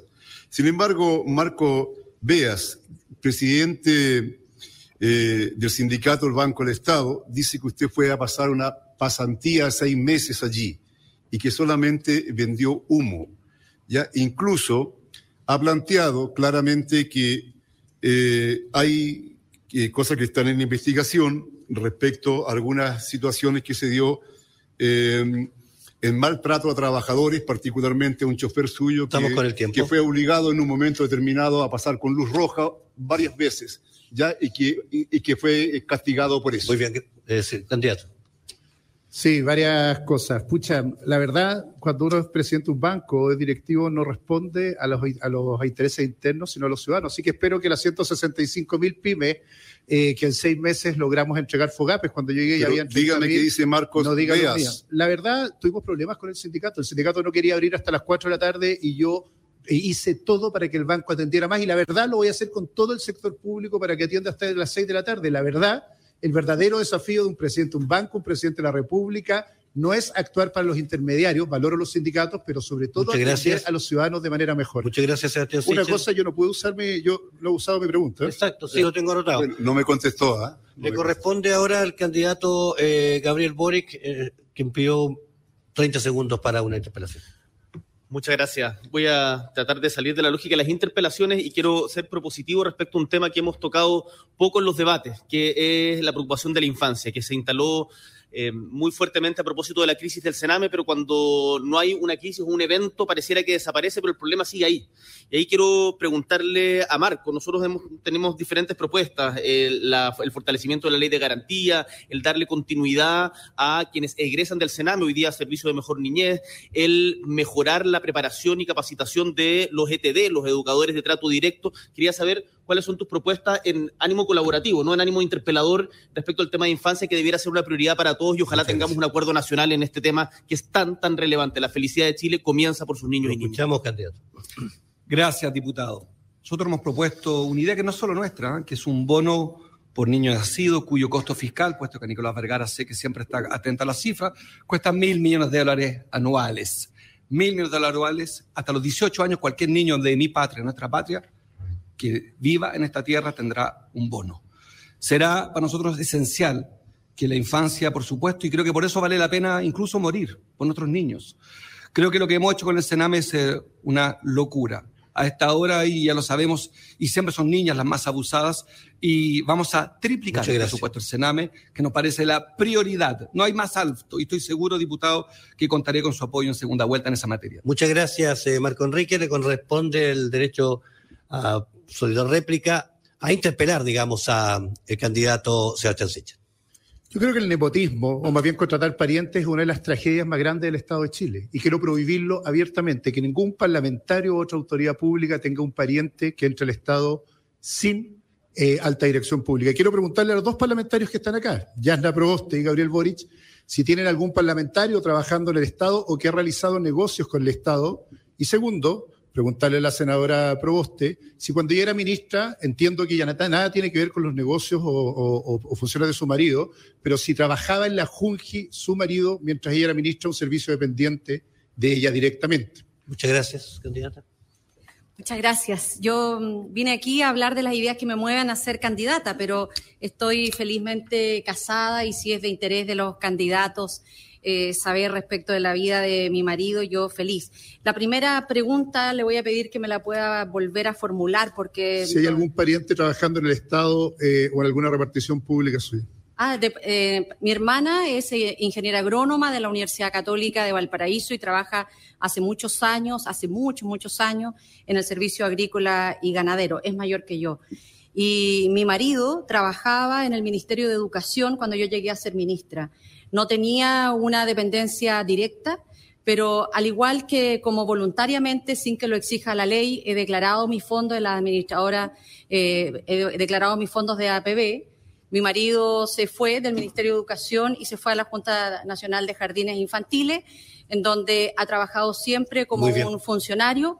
después eh, fue despedido en el, gobierno de Piñera 1 con un eh, mensaje que decía eh, no sabíamos que estaba el marido de la proboste, y luego volvió a la Junta Nacional de Jardines Infantiles y fue nuevamente despedido cuando yo voté en contra del proyecto de esa laguna universal de este gobierno que quería instalar el lucro en la educación. Yo feliz de que me pregunte y siempre respondo de cara a la ciudadanía porque eso es lo que hace la diferencia entre aquellos que creemos que la función pública es un orgullo. Voy a tener mis 30 Sí, sí, minutos, usted mis los 30 tiene, sí segundos, tiene, los 30 tiene. minutos no, no 30 pido tanto, con 30 30 segundos a lo de Marco Enrique, también. Eh, le a voy de a, Marco Enrique a la sí, interpelación de si Meo. usted tiene los derechos a, la, a interpelar. ¿Lo puedo hacer ahora? Eh, bien, vamos por orden. Perfecto. Vamos por orden. Gracias. Usted fue interpelado por poquito, así que le voy a Pero dar 10 poquito, pero segundos. poquito. Sí. Oye, eh, oye, a mí me, me- me sorprende esta obsesión de Sebastián Sichel de denigrar permanentemente el trabajo de la función pública. Quiero saludar a todos los trabajadores del sector público que se rompen el lomo trabajando y que la gran mayoría y que la, gran- y que la mayoría y que la gran mayoría y que la gran mayoría de ellos y que la gran mayoría de ellos y ellas hacen una tremenda contribución al Estado. Muchas gracias. Vale. ok. Pero no me contestó debiendo, si tenía negocios con el Estado. No, yo no tengo, no tengo, no tengo ningún negocio, Oiga, no tengo parientes, Gabriel, y súmele la obsesión Gabriel. con mi marido también. Yo la verdad no parientes, estoy preocupada de Por las favor, esposas, de las queridas, de vamos- nadie de vamos-. No tengo Por ningún favor, negocio, no tengo Estoy ningún preocupada negocio. de las por ideas que favor, nos por mueven. favor, No, dejemos pero la pregunta era súper sana, si tenía algún Sí, pariente ya- trabajando en el Estado. Ya que quedó, eh, completamente respondido. No tiene ningún pariente Vamos a escuchar la interpelación. Quien tiene a que interpelar ahora es el candidato José Antonio Carlos. Quiero escuchar, después viene usted, senadora. Gracias. Una pregunta para el candidato Boris. Eh, usted no ha querido responder hasta ahora por qué su cambio de opinión respecto del cuarto retiro. Primero no, después no, pero sí, y después sí. ¿Por qué tantos cambios de opinión? José Antonio, nosotros recorremos Chile y me ha tocado ver la preocupación y la tremenda magnitud y profundidad de la crisis que se desató producto de la pandemia y en donde muchos ciudadanos que nos están escuchando hoy día han tenido desgraciadamente que recurrir a los retiros como principal fuente de ingresos en un momento en donde necesitaban salir adelante, en particular porque también muchas pymes no recibieron el apoyo que debían del Banco Estado o de las diferentes bancas. Eh, por lo tanto, lo que nosotros hemos dicho es que tenemos que compatibilizar esas necesidades que se han expresado a lo largo y ancho del país con políticas fiscales que sean responsables y por eso hemos promovido el tope en el retiro y además que los más ricos paguen impuestos, cosa que me parece debiera ser un principio de justicia Muchas gracias. progresiva del sistema impositivo chileno. Muchas gracias, candidato. Todavía no me contestas. Escuchamos a la senadora Yanna Proboste su. Bueno, muchísimas gracias. 30 Quiero eh, responder a la interpelación de Marco Enrique respecto de la convención constituyente. Para nosotros es muy importante lo que ocurra en la convención. Yo me inscribo en aquellas que mira con esperanza este proceso y creo que lo que nos va a proponer va a ser, por cierto, mejor de lo que hoy día nos, que tenemos. Pero junto con eso tenemos que hacer transformaciones hoy día. Y por eso que nos hemos propuesto, y además permítanme decirlo, porque sé que hay muchas mujeres a esta hora también escuchando, nuestro gobierno vamos a reducir en un 25% la mortalidad de mujeres por cáncer de mama ampliando la cobertura de mamografías a mujeres entre 40 y 49 años, que son poblaciones de riesgo. Además, permitiendo que todas las mujeres entre los 50 y los 79 años tengan acceso a través de mamografía, mamógrafos móviles que nos permita Muy llegar bien. a sectores rurales, porque lo que no puede Muchas ocurrir es que el rostro del Estado dependa de la comuna en donde uno Muchas vive. gracias. Me parece importante decir esto porque aquí hay algunos que están obsesionados en pelear solo entre hombres. Entonces, como no quieren hacerlo conmigo, buscan a mi marido. ¿Sabe qué? Yo soy la candidata. Gracias, Muchas candidata. gracias. Muchas gracias. Entramos al tercer bloque entonces eh, de preguntas y respuestas. Le corresponde a la periodista Verónica Franco preguntar al candidato Gabriel Boric. Diputado Boric, ¿cuánto de apoyo y cuánto de obstáculo tiene el Partido Comunista para su candidatura presidencial? El Partido Comunista es uno más de nuestra coalición a prueba de dignidad, en donde está el Frente Regionalista Social, el Frente Regionalista Verde Social, los partidos del Frente Amplio y por sobre todo miles de independientes que nos están apoyando a lo largo Está y bien, ancho pero de esta esa no es la campaña. pregunta. Por el Partido Comunista le pregunto. Pero ¿cuál, cuál es la pregunta concreta? ¿Es apoyo o es obstáculo? Es apoyo. Yo estoy trabajando en los territorios con los alcaldes del Partido Comunista, los concejales. Hemos tenido una tremenda pega con, el, al- fuera de su horario laboral, por supuesto, con la alcaldesa Iracy Hasle para que no haya ningún problema con ¿El Contraloría. PC va a tener espacio entonces en su comité político si usted es presidente de la República? Eso lo definiré en su momento. No me adelanto a designaciones de ministros antes de haber llegado No estoy pidiéndole ministro, le estoy, le estoy preguntando El PC, si va a tener, el PC va a tener un espacio político. sin coteo proporcional a la importancia que nosotros le asignemos. Pero mire, yo entiendo hacia dónde va esta polémica. Acá el candidato presidencial soy yo, no eh, el, ¿Daniel Jadwe? no, no el candidato que fue derrotado en la primaria, que es Daniel Jadwe, y por lo tanto las decisiones finales las voy a tomar yo y no Daniel Jadwe. ¿Va a celebrar este lunes el segundo aniversario del estallido social? Voy a estar en Valdivia el día lunes recorriendo el territorio y seguramente allá también habrá manifestaciones, suponemos. Vamos, a, vamos a, seguramente tener momentos de reflexión en conjunto con las comunidades. Vamos a estar en comunidades rurales en ese momento, trabajando en un tema que ha sido muy dejado de lado en también las campañas presidenciales, que es que el 30%. Voy a insistir, ¿celebra o no celebra el 18 de octubre? Yo, el 18 de octubre significó un momento en que Chile despertó, un estallido social que dijo basta y del cual ha derivado una serie de cambios por los cuales además yo me jugué. Me jugué institucionalmente por un cambio Lo celebra, Entiendo. Pero es que, no, ¿Cuánto le preocupa que haya grupos? Verónica, perdón, no pongas palabras en mi boca. Yo no he dicho, yo no he dicho celebrar. A mí, lo celebra. a mí, Verónica, no pongas palabras en mi boca. Lo que yo he señalado es que el 18 de octubre es un momento de conmemoración de por qué llegamos a ese momento. ¿Por qué llegamos a un momento de estallido social que, por supuesto, tiene de luces y sombras, pero lo más importante es que la Convención Constitucional que ha emergido del proceso de movilización social del 18 de octubre la tenemos que defender aprovechando la interpelación que nos hacía. Tengo que decirle que no me respondió. No sé si celebra o no. Es que no se trata de celebraciones y cuestiones simples, dicotómicas, como lo estás planteando tú. Es mucho más complejo los procesos políticos que eso. Muchas gracias. Le corresponde ahora a Carolina Orrejola preguntar a la candidata Yanna Proboste. Buenos días, Yasna. Hablemos de delincuencia. Solo en las últimas horas apareció un cuerpo calcinado en un auto en Peñarolén y un linchamiento en Maipú terminó con la persona muerta. Son cientos los barrios del país donde la combinación del narcotráfico, las armas y el crimen, los grupos criminales aterran diariamente a sus habitantes. Y sabemos que las políticas públicas en materia de seguridad toman tiempo para ser efectivas. Son decisiones de mediano o largo plazo. Sin embargo, tenemos una emergencia en curso y quisiera saber qué haría usted para enfrentar esta emergencia, qué acciones ejecutivas concretas tomaría. Bueno, mire, la seguridad es un derecho y debemos dar garantías en que vamos a proteger a los ciudadanos y ciudadanas. Ayer estuve con una adulta mayor del sur de nuestro país que vive acompañada de, de sus nietos y de repente irrumpen en su casa tres hombres armados. Y, esto da cuenta en que nosotros tenemos que hacer un esfuerzo mayor, como lo hemos comprometido, en que vamos a desarmar a nuestro país, que vamos a recuperar nuestros barrios para las comunidades. Y lo haremos de la mano de las policías, con, con con la inteligencia, pero también con servicios operativos. Nunca más estas redadas para la televisión que lo que hacen son esta pesca de arrastre que encarcelan la pobreza. Nosotros vamos a ser capaces de descabezar el narcotráfico, pero desde arriba, a los poderosos, a aquellos que son intocables y vamos a entregar mayores modificaciones legales y eso es mediano largo plazo, pero concretamente acción ejecutiva llegando el 11 de marzo a la moneda. Concretamente lo que nosotros vamos a hacer es primero establecer una fuerza de tarea permanente para poder reforzar este trabajo en aquellos 50 barrios más críticos de nuestro país. Vamos a robustecer la regulación en las transacciones financieras para poder seguir el narcotráfico, para poder mediano largo plazo. a los poderosos. No, esto lo vamos a hacer de inmediato. En los primeros 100 días vamos a, vamos a incorporar esta fuerza de tarea, vamos a robustecer la regulación en las transacciones, vamos a hacer un plan nacional operativo que va a depender desde la presidencia para poder establecer en donde se generan estos crímenes y estos delitos violentos. Pero además, junto con eso, Carolina, con esta mano clara, dura, severa, nosotros tenemos que ser capaces de abrir también escuelas de segunda oportunidad.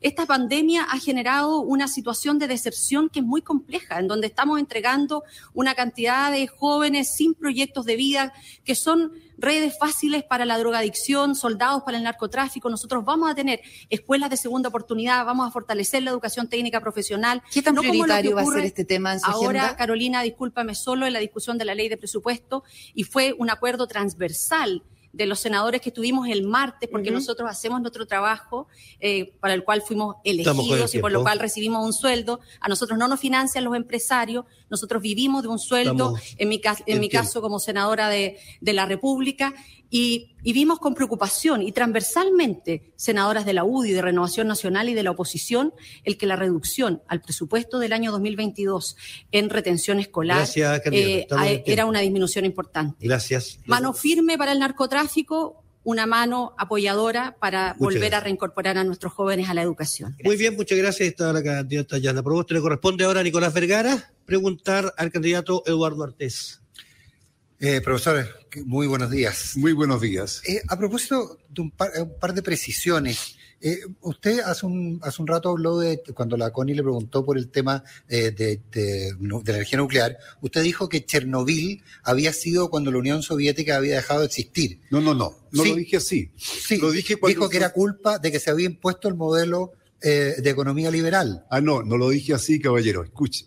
Lo que yo dije cuando el socialismo ya había dejado de existir, porque como socialismo ya no existía, lo que ya estaba existiendo, una burocracia de Estado que no es socialismo. Ah, perdón. Entonces, Perdón. O, sea, fue, o sea, fue anterior a la, a la caída del muro, pero, pero el socialismo ya no, ya no había socialismo en la Unión Soviética. No, el, el socialismo en la Unión Soviética dejó de existir por ahí el año 1956, de ahí para adelante, caballero. ¿Y qué ocurrió ahí, perdón? Me, me interesaría saberlo. Bueno, ahí tendríamos que hacer una tremenda charla, pero yo lo que puedo No, decir es que se tomó una cantidad de, de posiciones que fue pedir de prestado, ¿no? formas propias del capi- capitalismo, y se fue desarrollando un cap- capitalismo burocrático de Estado, ¿no? donde se desarrolló una nueva burguesía burocrática. Esa es mi concepción. Perfecto. Y, y en, en esa misma, en esa misma línea de aclaraciones, me parece perfecto, me, me ha dado una gran clase, me entero que el socialismo desapareció en la década del 60, en la Unión Soviética. Sí, porque las Me- cosas no me- son en blanco y negro. No, ¿ah? no, Ojo. no, pero Sí, se lo- porque hay pero, que... profesor, en serio, se lo agradezco. ¿Ya? Se lo agradezco, me agradezco su mirada. Se parece mucho a Porque la... usted vio que hubo una lucha en el seno del movimiento comunista internacional Se parece entre las a- dos líneas. No, pues usted, usted está con la línea de Enver Hoxha y Albania. Sí, sí, sí, por y la de- supuesto. y la de el, Mao y todo eso. el régimen lo albanés, eh, lo el régimen albanés, perfecto. No estamos hablando de Hoxha, estamos hablando de lo mismo. sí, no me cabe ninguna duda, era para situarlo históricamente. Muy bien, muchas gracias. Estamos con el tiempo. ¿Cómo? Queda un Perdón, min- perdón, perdón. Queda un minuto y Sí, 30 sí, sí, segundos. es que al girar ¿Y el cuál es la pregunta? No, no, no, no, Sí. eh, no, por eso. Para estamos- que él pueda eh, entrar con la respuesta, digamos. No, no, sí, ya, ya contestó una parte, a ver, pero ¿de qué se Dele trata? nomás. ¿De qué se trata? Nomás. No, ok. Eh, adicionalmente a eso, usted habló en, su, en su primera respuesta, dijo que como los gobiernos iban a durar poco tiempo, dos años, usted no necesitaba hacer presupuesto. ¿Puede ampliar eso y ahí sí ser una respuesta? Perfecto. Bueno, hoy día vivimos la bancarrota total del sistema neo- neoliberal. Las eh, fantasías que nos dijeron que el mercado regula todo, ¿no? que el mercado iba a llevarnos a una vida feliz. ¿Y qué tiene que ver eso con los dos años de Claro, tiene mucho que ver porque terminó con todo en el suelo, no tenemos industria, tenemos la gente en paraísos fiscales, tenemos, digamos, una degradación social absoluta, delincuencia desatada. Es decir, el mercado nos llevó a esto. Banco Central interviniendo, porque no tendría para qué intervenir si el mercado, ¿no es cierto? ¿Qué le quiero decir con esto? Estamos en una crisis económica e institucional, política gigantesca. Por algo existió el levantamiento popular. Y es por eso que tenemos un plan nada más que de emergencia, Y que no va a durar más que dos años. Ojo, ¿por qué? Porque una cosa muy simple, porque si vamos a tener una nueva constitución, y espero que quienes están sentados acá también estén de acuerdo, no tiene que haber una elección allí de los, de los representantes en todos los niveles a partir de aquello. Eso es así de simple. Entonces, ¿qué tenemos que hacer hoy día? Entrar con un plan de emergencia, reasignar recursos, recuperar, impedir la corrupción, enfrentar temas de salud, de vivienda y de educación, pero los casos inmediatos. Tú no puedes tener un plan de construcción de país que viene Perfecto. después de instalada la nueva constitución. Sigo con mi observación de sus intervenciones. En el debate del lunes, cuando usted se enfrentó a José Antonio Cast, eh, eh, José Antonio Cast hizo alguna alusión del tipo de gracias a Dios o Dios me quiere y por eso me encuentro con usted. Sí, sí, usted- fue muy buena Y usted, buena, claro, y usted, buena. y usted contestó, sí, lo tiene que querer mucho porque si no, no estaría aquí. ¿A qué se refería con que no estuviera en el debate o no estuviera en este mundo? No, tiene que quererlo mucho de verdad, porque si no, imagínate, ya no estaría acá, o a lo mejor el demonio, ya que estamos en temas religiosos, eh, también tiene problemas y no quiere llevárselo. Usted dice que estaría- tendría que estar muerto entonces. No, políticamente estoy hablando en ese sentido. Ah, No, no, personalmente no tengo ningún problema. Estamos hablando en política, ¿no es cierto? ¿O no? ¿O me equivoco? no, yo, usted, No, no, es que puede ser que a lo usted mejor usted tiene que usted me está contestarme, yo tratando de le- otra cosa. No, yo le estoy gracias. preguntando si no Estamos hablando de política. Políticamente, yo no quiero que él siga existiendo políticamente. Muy bien, muchas gracias. Físicamente le deseo que dure muchos años. Muchas gracias, eh, eh, Nicolás y el candidato Eduardo Ortiz. Ahora le corresponde a la periodista Connie Stipicic eh, preguntar al candidato José Antonio Cas. José Antonio, como presidente de la República, ¿usted está dispuesto a dar garantías de que el proceso constituyente se complete a cabalidad, siendo un reconocido opositor eh, a este? Por supuesto. Sí. A pesar de que hay un diputado, un candidato del Partido Republicano, Cristian Araya, que anunció que de ser electo en las elecciones de noviembre va a presentar un proyecto que permita disolver la Convención Constituyente debido a que la considera una grave amenaza para la democracia. ¿Comparten algo su diagnóstico? Después le voy a preguntar si comparte el proyecto o no, pero ¿comparten algo el diagnóstico de que la Convención es una amenaza? A ver, primero saludar a Cristian Araya, gran candidato a diputado por el Distrito 11 del Partido Republicano encargado del tema de seguridad ciudadana, así que un saludo a él y a todos nuestros candidatos republicanos. En segundo lugar, cada parlamentario puede presentar proyectos de ley eh, y esos son analizados por el Congreso. Yo quiero saber y si usted está de acuerdo con eso o no. A ver, yo no presentaría ese proyecto de ley, pero encuentro que está en su legítimo derecho de presentarlo, que se debata. Y si es que Candidato, la, idea, la idea no es si está de acuerdo con el derecho a presentar proyectos, es con el contenido del ver, proyecto si y el la espíritu. convención Usted, sigue- si la convención sigue saliéndose de los marcos para los cuales fue electo, peleando por las asignaciones, peleando por los almuerzos, aumentando los cupos de los directivos, validando a una persona ¿que usted la disolvería mintió, en ese caso? a una persona que mintió, lo que yo haría es llamar a la ciudadanía en el plebiscito de salida a rechazar algún texto que pudiera no favorecer el desarrollo y el crecimiento de la nación. O sea, desde el Ejecutivo tendríamos una, una, una campaña en favor de la opción del rechazo en el plebiscito de salida. Eso es. dependiendo de lo sí, que de acuerdo, redacte. de acuerdo, de acuerdo. Ahora, hay una posibilidad de que incluya el proceso constituyente o la nueva constitución el adelantamiento de las elecciones presidenciales, que podría significarle a usted tener que acortar su mandato. ¿También estaría dispuesto a apoyar eso o buscaría la forma de rebelarse? No, yo creo que al igual que todos los procesos de cambio constitucional, hay artículos transitorios y en este proceso constituyente se garantiza en la no intervención en los otros poderes. Por lo tanto, si ellos quisieran intervenir en otro poder y acortar su mandato, estarían en contra de lo que se les estableció como eh, mandato a ellos. Ahora- estaría en contra. Usted votaría, sí, usted, usted estaría en contra abiertamente. La pregunta es si haría algo para evitar eso desde el Poder Ejecutivo. No, solamente comunicarle a las personas y hablando con la verdad, diciendo las cosas por su nombre, cosas que algunos aquí no lo hacen, porque Gabriel Boric todavía no me contesta y no le ha contestado a incluso a algunos de los periodistas que le hacen consulta. Muchas gracias. Ahí estaba el candidato José Antonio Cas. Ahora corresponde al periodista Nicolás Vergara consultar al candidato Sebastián Sichel. Eh, Sebastián, buenos días. Sebastián, eh, usted está sin duda en un momento complejo. Ya lo decía antes algunas de mis colegas, eh, ha perdido apoyo de parlamentarios, está teniendo que reconquistarlos. Eh, y, en, ese, en, ese sentido, eh, un cierto endurecimiento de su discurso respecto a materias como la Araucanía u otros, ¿tiene que ver con eso o tiene que ver con una convicción real y de siempre? Nicolás, primero, mi posición sobre la Araucanía tiene más de un año, ¿eh? Eh, para ser bien justo. De hecho, hace un año yo estoy diciendo que no solo se necesita un estado de emergencia, sino el apoyo de las Fuerzas Armadas. Lo dije en enero de este año y lo dije cuando estaba en el banco, incluso en entrevistas. Pero La- usted la fue- gran pero usted fue diferencia- de no, Desarrollo Social. ¿ah? Es que yo creo, claro, pero no tenía cargo el tema de seguridad. Y cuando salí, sí dije que aquí había un problema de seguridad y lo que había que combatir era el terrorismo en la Araucanía. Y lo he dicho sistemáticamente. Pero hay un problema, hay una, en la pregunta hay algo más de fondo, Nicolás. Si aquí esta tesis de que uno no tiene que controlar la seguridad o que se endurece a alguien cuando dice que el deber básico de una democracia es proteger el orden y la seguridad, eh, parece raro, porque no es, que uno sea más derecho o menos derecha por hacer lo básico, perseguir el narcotráfico, condenar el terrorismo, no indultar a aquellos que saquean pymes. Creo que hemos perdido una concepción básica en nuestra democracia que en los 90 teníamos que el orden y la seguridad es el mínimo democrático de convivencia, que sociedades que no garantizan la paz de sus ciudadanos no son sociedades que pueden vivir en democracia y que por lo tanto el primer deber de un presidente, sobre todo cuando el tema seguridad es la preocupación número uno de los chilenos, es controlar el orden de la seguridad, no Pero- legalizar la pasta base, como decía Daniel Jadwe, no indultar eh, aquellos que eh, saquearon pymes o atacaron a carabineros, sino que usar la fuerza de la ley para Pero- proteger pero, la seguridad. Sebastián, usted todavía no es presidente, es candidato. Eh, y por lo tanto hay que mantener equilibrios complejos.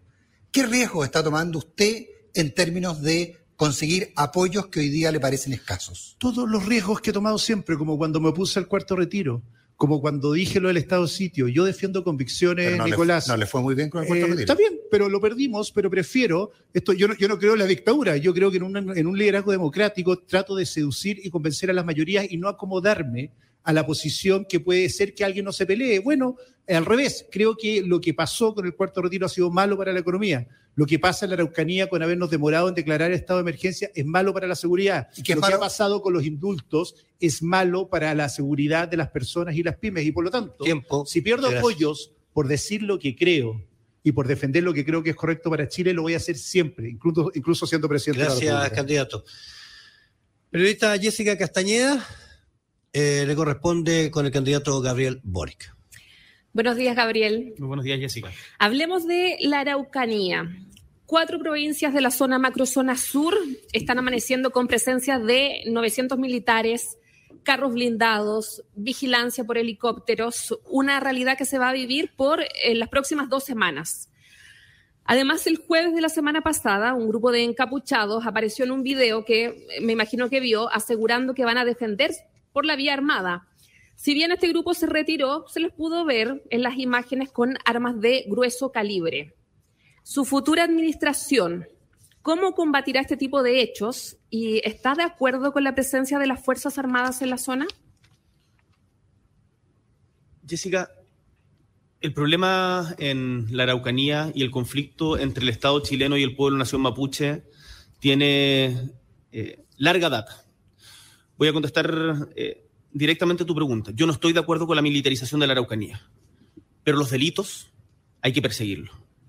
Y en eso no me va a temblar la mano, en hacer que la ley se aplique y que el Estado de Derecho rija en la Araucanía como en todo el país.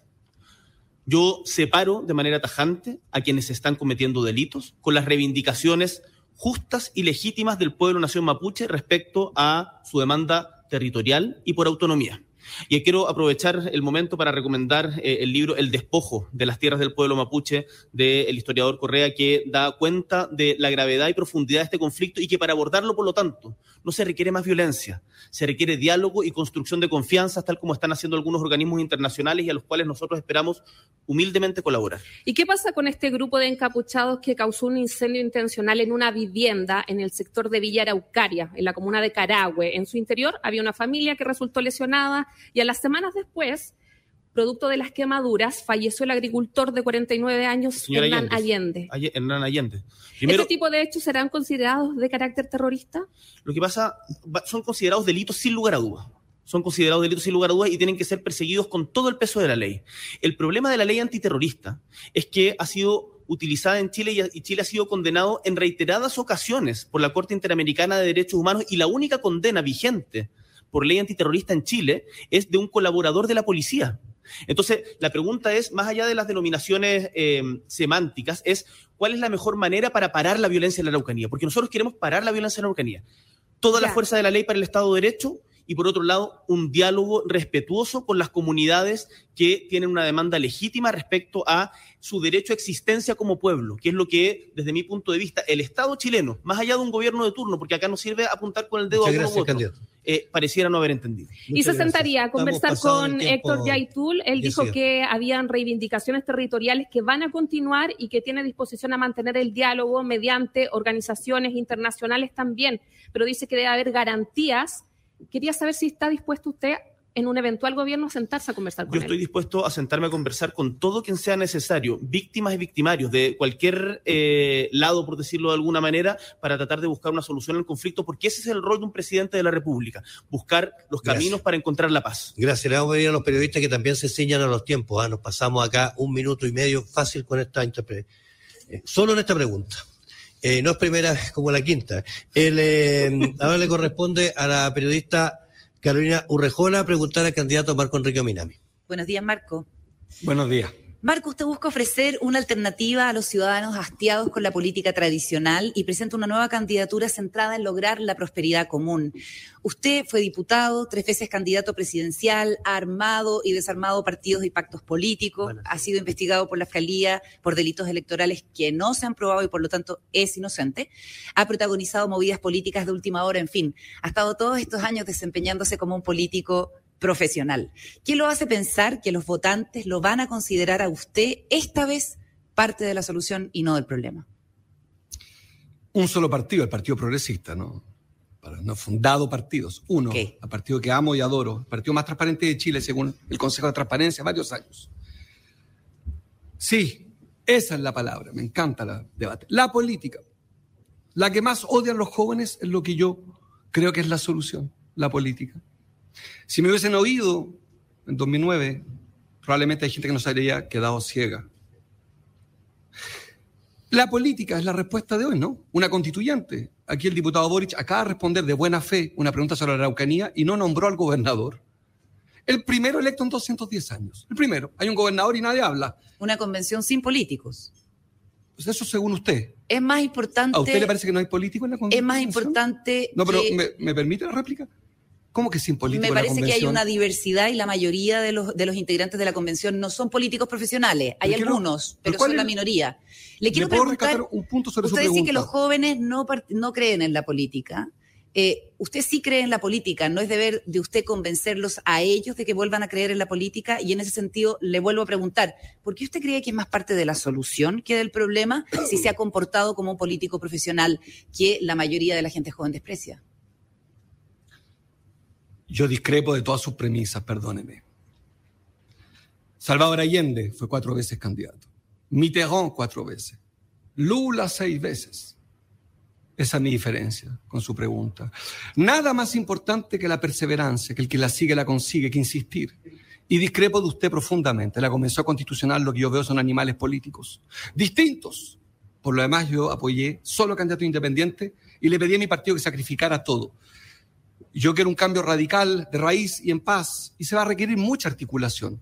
Voy a tener que poner de acuerdo con eh, Gabriel Boric, con quien tengo una diferencia, quiere aplicarle impuestos a la gente con pensiones de 900 mil pesos para el cuarto retiro. Voy a tener que poner de acuerdo también con la senadora Proboste. Estamos en tiempo. Que termino la idea. Yo llamo, y esta es la diferencia, la política del debate o la política de dos demócratas cristianos, que se pelean muy feo, como dijo mi abuelo, fundador de la ADC, primer presidente, y se renunció a ella y fundó lamentablemente el MAPU, pero el viejo decía algo muy lúcido, decía, qué increíble los DC como son de violentos. Acaba de haber una Muchas pelea gracias, cristiana, candidato. una vieja pelea y no muy linda. Muchas gracias. Hemos terminado así el tercer bloque. Estamos abiertos a las interpelaciones. Han inscrito ya los candidatos en el transcurso como estaba regido en las bases y van eh, preguntando y van levantando la mano para interpelar. Interpela a un candidato y la devolución es de 30 segundos, la, la réplica de esa interpelación. El que primero que ha levantado la mano fue el candidato Marco Enrique Ominami. Tiene sus 30 segundos. Sí. em, yo quisiera invitar en eso al diputado Boric a reflexionar sobre el eh, cuarto retiro del impuesto. Creo que es una mala idea. No constituye renta y usted tiene enorme influencia en el Congreso. Sería interesante que dejaran de insistir en los impuestos. Y lo segundo, yo también creo que el 18 de octubre, sí, y aquí quizás la palabra para ayudar al debate, es se conmemora. Se conmemora y lo vamos a conmemorar, Verónica, el fin de la violencia del Estado y el fin del pasado. Y yo en eso, diputado, sí creo que se conmemora y estoy de acuerdo. La palabra celebrar es tortuosa. Conmemoremos juntos el Eso fue 18 de octubre, fecha del fin del Estado agresivo y humillante. Marco, respecto a lo primero, a mí me parece que hay un desfonde ideológico eh, importante cuando se tilda la idea de tener impuestos progresivos para el 5% más rico del país, el 5% más rico del país, para poder contribuir a generar mayor justicia social. Y por lo tanto, lo que yo he defendido es que para no aumentar la desigualdad, es necesario, y que es lo que veo que eh, el debate que se está dando hoy día en el Senado, que justamente eh, quienes son los más ricos de la sociedad constituya renta el cuarto retiro. Dicho esto, a propósito de la conmemoración y respondiéndole nuevamente a Verónica Franco, a mí me parece que son días que hay que conmemorar, pero no estamos en momentos de banalidad para hacer eh, celebraciones inocuas a partir de de cuando estamos hablando de cientos de personas que fueron violadas en sus derechos humanos, muchas de aquellas perdieron Muchas parcialmente gracias. la vista o incluso totalmente como el caso de Gustavo Gatica y Fabiola Campillay. Gracias. Se le corresponde ahora interpelación al candidato Sebastián Sicher. Eh, diputado Boric, al menos entiendo que eres coherente en la posición sobre la violencia. Quieres indultar a aquellos que eh, saquearon pymes y atacaron a carabineros. Ahora escucho una cosa que a mí me impacta, que podrías sentarte a negociar con victimarios y víctimas, frase tuya, o sea, con los agresores y aquellos que fueron agredidos en la Araucanía. Yo todavía no entiendo cómo se negocia con alguien con una M16 que amenaza al Estado o con alguien que quema casas que debería estar tras las rejas y no negociando. Entonces la pregunta es, ¿vas a negociar con aquellos que estuvieron con la M16 amenazando con Yaitul, con la CAM? ¿Eso es lo que dijiste? Mira, yo no valido la violencia, Sebastián, y desgraciadamente, bajo tu punto de vista, no hubiesen podido haber tratados de acuerdos de paz con el líder Irlanda, con eh, el, el, conflicto, el tremendo conflicto en el País Vasco, en la ETA. Ahí había terrorismo, entonces además asumes que hay terrorismo. No, yo no he dicho eso, no pongas palabras en mi boca, Sebastián. Yo sé que a ti te gusta mucho mentir, pero no lo voy a permitir que lo hagas conmigo. No te voy a aguantar dicho que me trates más de mentiroso, Gabriel, porque o sea, es que, mentiste pero, en el tweet la última perdón, vez. Son como, la, son mentiste como, la, son, son como cuatro veces. respecto al Frente Autónomo, mentiste respecto a cómo valías los no, indultos. Eso, eso, no es cierto. Mentiste respecto eso no al es, cuarto eso, retiro. Eso no es cierto. Tienes que tener eso, no es templanza. A ver, la experiencia a veces da templanza. que pueda contestar el candidato. sí, contésteme la pregunta. Es que entre tanta mentira se confunde el candidato Sistel. Si ya han pillado tantas, yo te, te conmino a que te calmes y podemos conversar, No, podemos tener una conversación. creo que yo creo voy a hacer, no voy a hacer, voy, a hacer, claro, es que tú fuiste candidato dos veces y te fue mal. Y después Entonces, trabajé ocho años orgullosamente. No, no y feliz. transformemos en un Bueno, diálogo mira, no, no, no, Bueno, pero mira, más allá de, las, más allá de las ¿vas a negociar provocaciones, Sebastián, y de la desesperación en la que estás hoy día, lo que yo digo es que voy a hacer todos los esfuerzos posibles como presidente de la República para avanzar hacia un proceso de paz en la Araucanía. Y eso implica, tal como lo están haciendo hoy día organismos internacionales y como ha sido la experiencia internacional en el mundo a partir de conflictos de esta naturaleza, sentarse a conversar con todo que sea necesario para poder resolver esto, porque este es un problema que no se soluciona con más violencia. Ustedes están proponiendo no solamente estado de emergencia, sino avanzar hacia un estado de sitio, seguir restringiendo las libertades. Y lo que eso genera es más violencia. Nosotros queremos paz, Gracias. no lo que están haciendo ustedes. Gracias, candidato. Le corresponde interpelar ahora al candidato José Antonio Cas. Le pido a Gabriel que mantenga la calma, porque lo veo un poco alterado.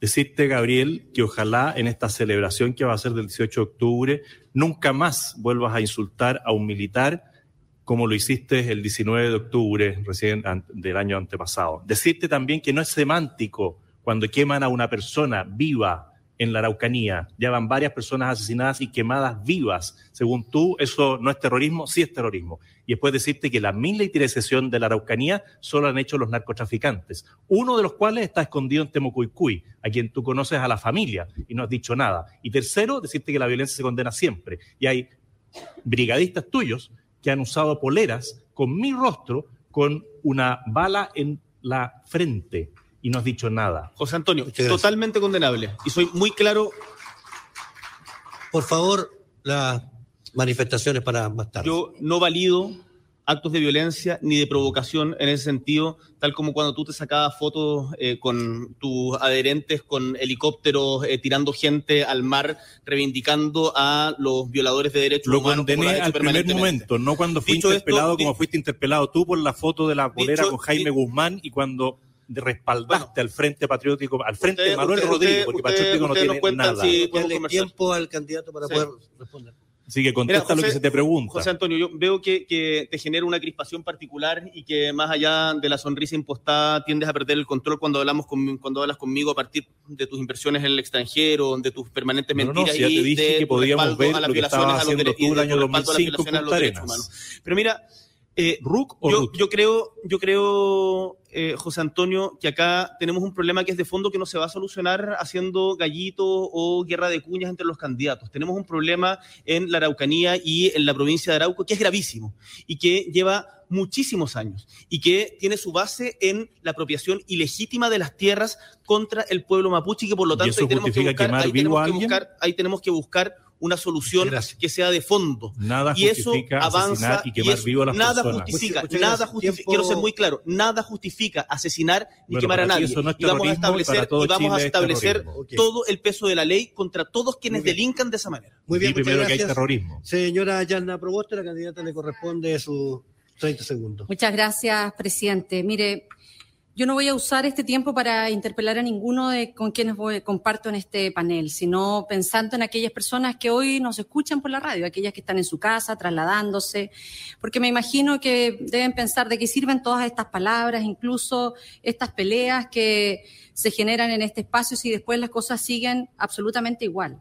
Es evidente que la situación y la violencia en la Araucanía ha aumentado no solo por los hechos que preguntaba la periodista recientemente ocurridos en Carahue, sino por lo que ocurre sistemáticamente en la comisaría de Ercilla, que es protagonista permanente de situaciones de, de asalto y de confrontación. Entonces, yo creo que en esto nosotros tenemos que ser muy claros como país. Nada justifica la violencia como forma de reivindicación, nada justifica la violencia. Y yo tengo claro que tampoco vamos a resolver de la noche a la mañana un tema que es complejo, que se arrastra por siglos. Y nosotros hemos planteado una fórmula. Hemos dicho no vamos a seguir con las fórmulas fracasadas que ha llevado a una situación hoy día mucho más compleja. Vamos a apostar a lo que creemos, al diálogo, a un diálogo que permita recuperar la paz de la Araucanía. Gracias. Le corresponde al candidato Eduardo Artés. Mira, sí, yo también voy a ocupar mis 30 segundos y explicar solamente que hay que tener claro quiénes son las víctimas en la Araucanía. La víctima por 200 años ha sido el pueblo nación mapuche. Eso es lo primero. Ahora bien, hay una situación de hecho, ¿no es cierto?, que debe ser resuelta y ese es un problema del Estado que tiene que resolver con los colonos que allí están. ¿no? Pero no puede lavarse las manos y dejar una situación compleja. Ahora, la violencia como tal, muchas veces no ha quedado otra manera de colocar en el tapete su reivindicación del pueblo nación mapuche que el uso legítimo de la violencia frente a la represión desatada, al impedimento de que se exprese, ¿no es cierto?, la reivindicación del pueblo mapuche.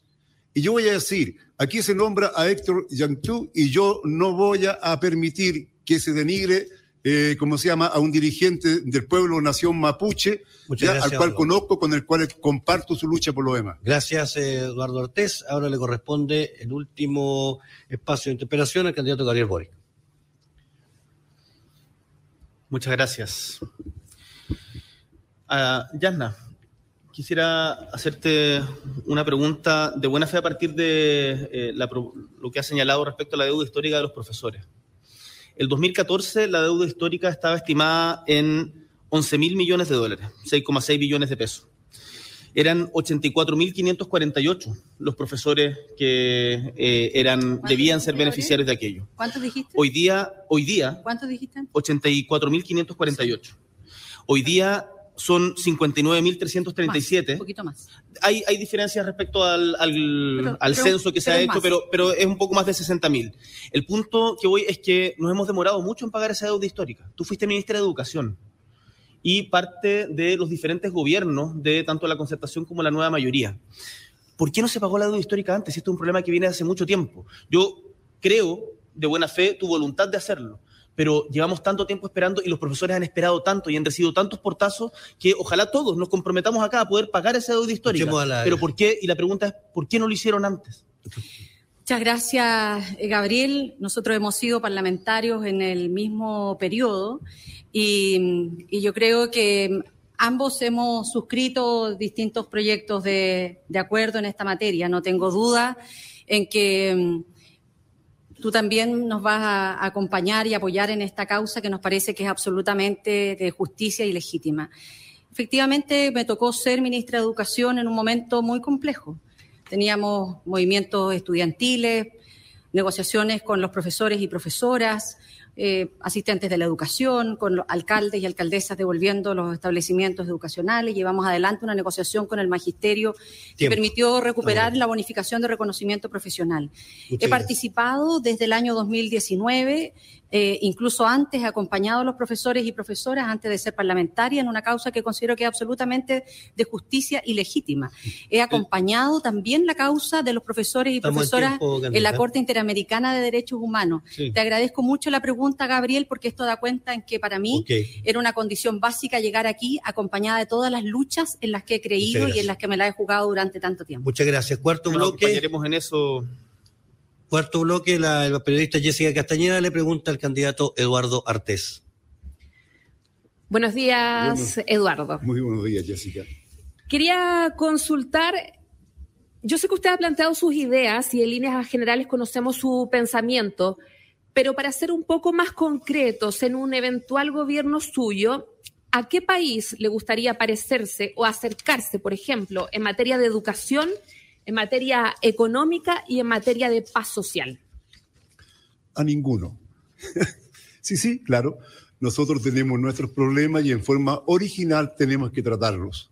Sin lugar a duda, miramos, estudiamos cómo lo hace uno u otro, pero ese como una referencia, más no como esta costumbre que se da y te lo digo como profesor, ya que Yanna también fue ministra, que constante, oh, Finlandia, mira cómo se educa en Finlandia. Por ahí sale un ministro de Educación de este gobierno de Piñera, fíjese que en Holanda se hace de esta manera. Claro, él no tiene en cuenta que Holanda no es Chile. Eh, eh, podemos estudiar, pero no tenemos un modelo como tal. Tenemos principios de justicia social de un país industrializado, centrado en los habitantes y no solamente en el bolsillo de unos poquitos. Otra consulta. En su programa yo leía, dice liberación inmediata a los presos políticos. ¿Qué tan inmediato sería y qué pasaría con las investigaciones que están en curso en este momento también? Nosotros eh, pensamos que la, eh, debe ser sin condiciones de inmediata por un hecho muy concreto, incluso aquellos que fueron detenidos si es que le encontraron eh, que estaban con algunas situaciones de violencia. ¿Por qué?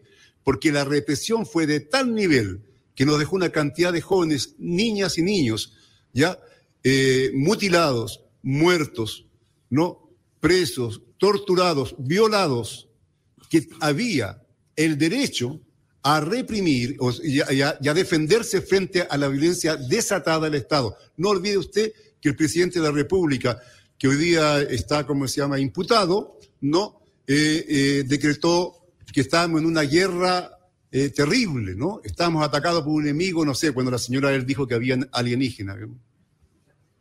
¿Cómo considera la labor del Poder Judicial, de los tribunales, para enfrentar estos casos que usted estaba mencionando? Eh, hasta el momento bastante lenta, pésima, entiendo claramente los niveles, digamos, de compromiso que tiene este Poder Judicial con el sistema. Muchas gracias, el candidato Eduardo Ortez. Ahora le corresponde a la periodista Verónica Franco preguntar a eh, el candidato Marco Enrique Omina. Marco Enrique Ominami, voy a tomar algo de lo que le preguntó la Carola Urrejola hace un ratito. ¿Qué lo hace pensar que la cuarta es la vencida o apuesta a una sexta como Lula, quien usted mencionaba? ¿Les parece si dejamos que la gente decida? Le pregunto a usted, ¿qué le, lo hace creer que esta es la, la eh, posibilidad real de llegar a la moneda? Podría ser, por ejemplo, que desde el 2006 vengo proponiendo cosas que no se quisieron oír, elegir gobernadores, un plebiscito por una constituyente, la educación pública gratuita, el fin del roaming entre regiones, el fin del uso de las bolsas plásticas, la ley de aborto, a la cual me sentí, hizo harto frío cuando la presenté, porque estaba bien solo. ¿eh? Me dejaron bien, bien solo la concertación, las mujeres de la concertación, me sentí, hizo harto frío cuando presenté la ley de aborto en 2006 o la ley de matrimonio igualitario y tuve, ahí sí que está en el freezer, porque ahí sí que sentí, me impactó mucho cuando mis partidos aliados me decían farandulero por esa. Los votos Pero de disputa hoy... Le respondo, le respondo bien. La campaña recién comienza. Para muchos chilenos más importante el cuarto retiro, al que el diputado Boric insiste en aplicarle impuestos, que la presidencial. Estaré Marco puntual con un pueblo y su destino en una urna para ser premiado o ser castigado. Los votos en disputa, en su caso, están en los sectores que convocan la candidata Proboste y el candidato Boric, precisamente a quienes aludió nombrando y sin eh, nombrar. ¿Cuáles son sus debilidades, las de ellos?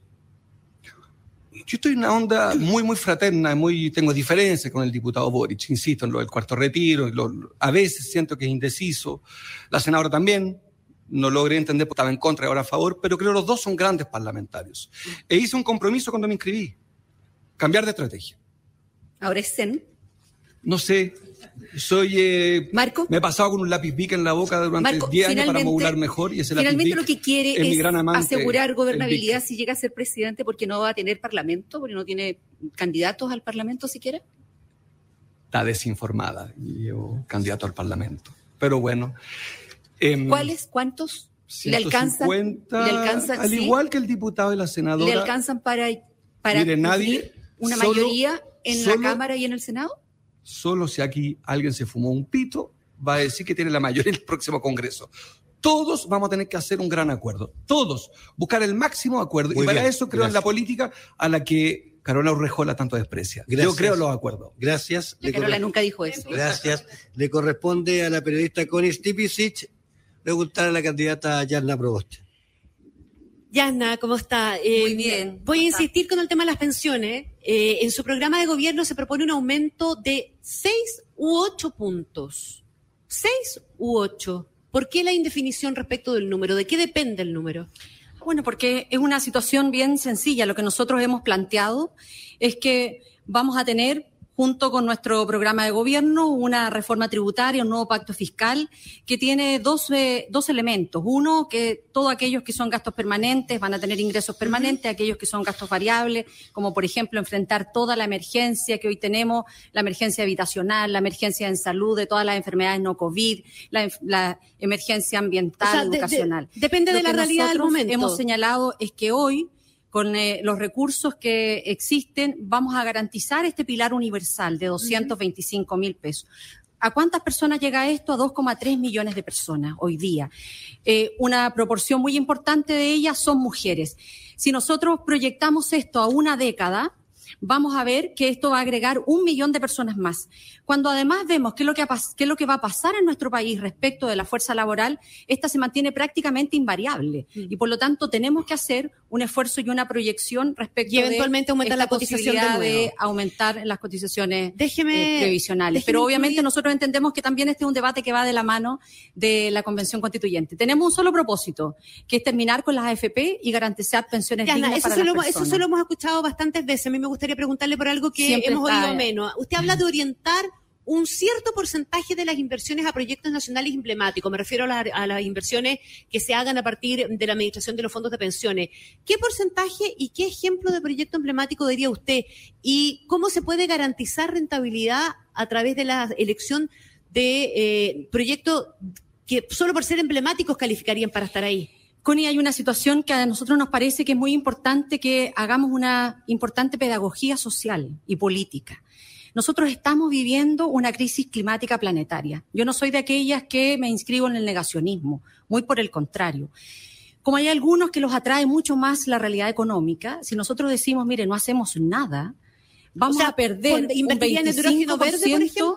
Vamos a perder un 25% de nuestro Producto Interno Bruto de aquí al año 2050. Por lo tanto, tenemos que ser capaces de cambiar nuestro modelo de desarrollo productivo, tenemos que ser capaces de poder incluir mucho más en la economía verde, aquella que nos permita enfrentar hoy día esta crisis climática y proyectarnos a que no vamos a tener una pérdida en nuestro Producto Interno Bruto. Muchas gracias. Eh, Jessica Castañeda, consulta al candidato Sebastián Sichel. Buenos días, Sebastián. Su futura administración es un gobierno de continuidad de la actual administración del presidente Sebastián Piñera y de no ser así, ¿cuál va a ser su sello y cuáles van a ser sus diferencias? Muchas gracias, Jessica. Cualquiera que crea que aquí va a haber continuidad en los años 90 no entiende nada de lo que ha pasado en Chile. Venimos saliendo de la crisis sanitaria más profunda eh, que ha vivido la historia, es como salir de una guerra. Venimos saliendo de un cambio social profundo. Yo no conmemoro el 18 de octubre, creo que eso lo demuestra el fracaso de la clase política para resolver urgentemente los problemas y tenemos que acelerar los cambios. Y además hay una generación completa de nuevos liderazgos que debería enfrentar este desafío y no vivir en los 90. ¿Cuál va a ser el sello? Creer que se pueden hacer ambas cosas a la vez en Chile, que se puede creer profundamente en el mercado, como creo, eh, movido por pymes, pero que también necesitamos un Estado presente donde no está. Creer que se puede avanzar en justicia, pero que para avanzar en justicia se requiere orden y libertad. Creer profundamente que el verdadero desafío de Chile es hacer cambios en libertad y en acuerdo. Nuestro problema es que la polarización el extremismo, lo único que ha generado es inmovilismo. Los chilenos que nos están escuchando dicen, bueno, ¿cuánto va a cambiar mi vida si la política sigue yéndose a los extremos? ¿Qué va a pasar con mi vida si somos incapaces de gobernar? Yo quiero representar también una nueva generación y un nuevo país, creo. ¿Y las diferencias? creo, con el gobierno actual, muchas. Primero en orden y seguridad. Creo que aquí había un fracaso en las políticas de seguridad territorial, en el combate al narcotráfico, y creo que lo de la Araucanía es un hecho más cierto de esto. Tengo diferencias también en la celeridad de los cambios sociales que permitan acelerar las transferencias a las personas. No creo en las políticas solamente focalizadas en materia social, creo que tiene que haber transferencias directas, como garantizarle la pensión de alimentos a todas las mujeres en Chile, como devolverle el IVA y como entregarle dinero directo al bolsillo, plata, dinero al bolsillo de las personas con el ingreso mínimo garantizado que hice como ministro. Por lo tanto, avanzar en una política social que se automatiza y le llega al bolsillo a las personas. Además, avanzar profundamente en algo que para mí es vital, nuestra economía, la participación de las pymes es bajísima, comparada con países iguales a Chile. Y por lo tanto, que el emprendimiento y las pymes muevan la economía y eso también requiere combatir la concentración en grandes empresas de los mercados. Muchas gracias. Em, ahora le corresponde a la periodista Carolina Urrejola preguntar al candidato Gabriel Boric. Hola, Gabriel. Hola, Carolina. ¿Puede aclararnos cuál es su postura sobre los tratados de libre comercio y los acuerdos comerciales que Chile ha suscrito? Son más de 30 desde la década de los 90. Y se ha generado un debate sobre el alcance de la revisión que propone su comando de estos instrumentos para aminorar la incertidumbre entre los agentes económicos. ¿Cuáles son los aspectos específicos que usted revisaría? Muchas gracias por la pregunta, Carolina. Efectivamente, se ha generado un debate en torno a esto. Nosotros no vamos a hacer una revisión unilateral de los tratados porque somos profundamente creyentes en el multilateralismo en las relaciones internacionales lo que vamos a buscar es conversando con nuestras contrapartes mejoras en ciertos aspectos de tratado para poder actualizarlos, por ejemplo, en los desafíos medioambientales que tenemos y en las perspectivas de derechos humanos y de género. Déjame ponerte un ejemplo bastante concreto. El capítulo 9 de el, eh, del TPP-11, que todavía no ha sido ratificado por el Congreso, establece la prohibición de establecer obligación de alcanzar un determinado grado de contenido nacional en las inversiones. A nosotros nos parece que es tremendamente importante en estas negociaciones poder poner por delante el interés de Chile y la, la diversificación de la matriz productiva. Pero ese no se ha firmado. Hablemos de los ya firmados. ¿No le parece que a cinco semanas de las elecciones esta ambigüedad respecto de cuáles, es qué cosa de los tratados se revisaría, puede ser un poco irresponsable? No es, que no, es que no es una ambigüedad. Lo que nosotros estamos diciendo, mira, hoy día se han revisado en el mundo más de 150 tratados. Eh, Sudáfrica, hoy día en Europa están revisando los tratados en particular en materia de la resolución de los conflictos de inversiones la revisión de los tratados es un proceso natural. Nosotros mismos, yo tuve una conversación con todos los delegados y consejeros políticos de la Unión Europea, es porque hoy día estamos en un proceso justamente de actualización del tratado claro, con la Unión Europea. El comando de nosotros... Yasna Proboste dice que la Subsecretaría de Relaciones Internacionales, Económicas Internacionales está permanentemente revisando los tratados, así es que la pregunta de nuevo es cuál es el alcance de esta propuesta. Yo escuché a Pasárate, eh, la, la, asesora de Yasna Proboste respecto a esto, y creo que tenemos un amplio grado de acuerdo en eso. Nosotros vamos a revisar multilateralmente los tratados para tratar de conseguir beneficio para ambas partes, porque dado el dinamismo en el cual estamos hoy día en el mundo y la necesidad de generar transferencia tecnológica y encadenamiento productivo a partir de las inversiones extranjeras para poder diversificar la matriz productiva de Chile y generar una, además, redistribución de mejor manera de la riqueza, pero no solamente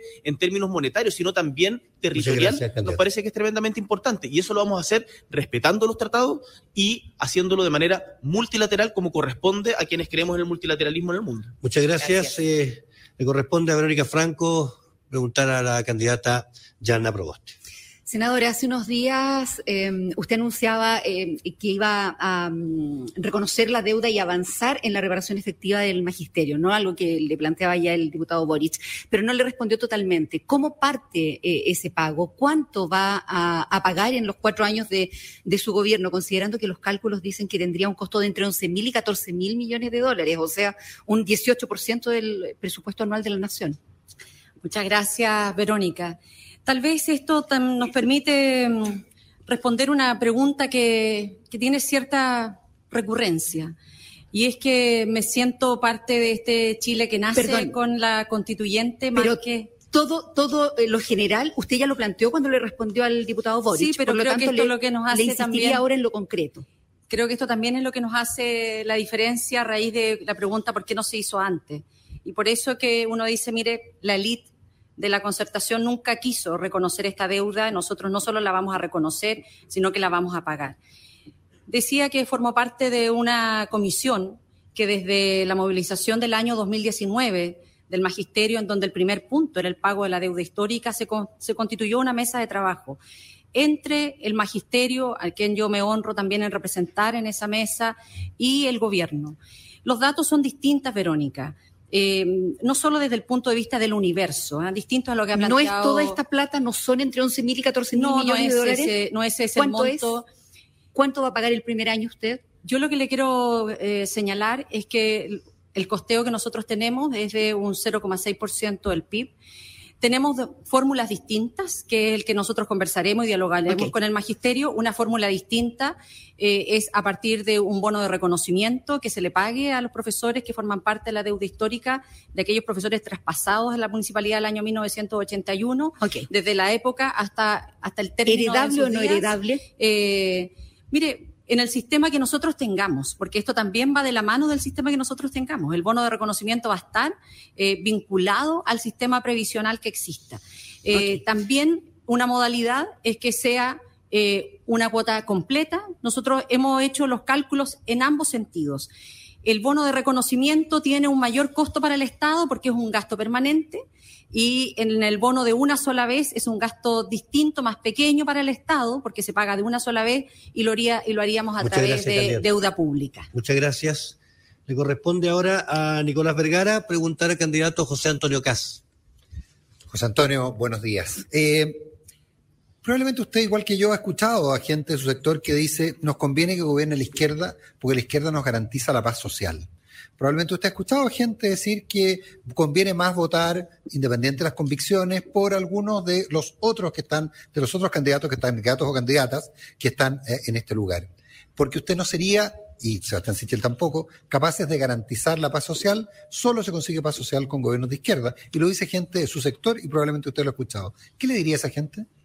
Nadie se ha atrevido a decírmelo a mí en mi cara.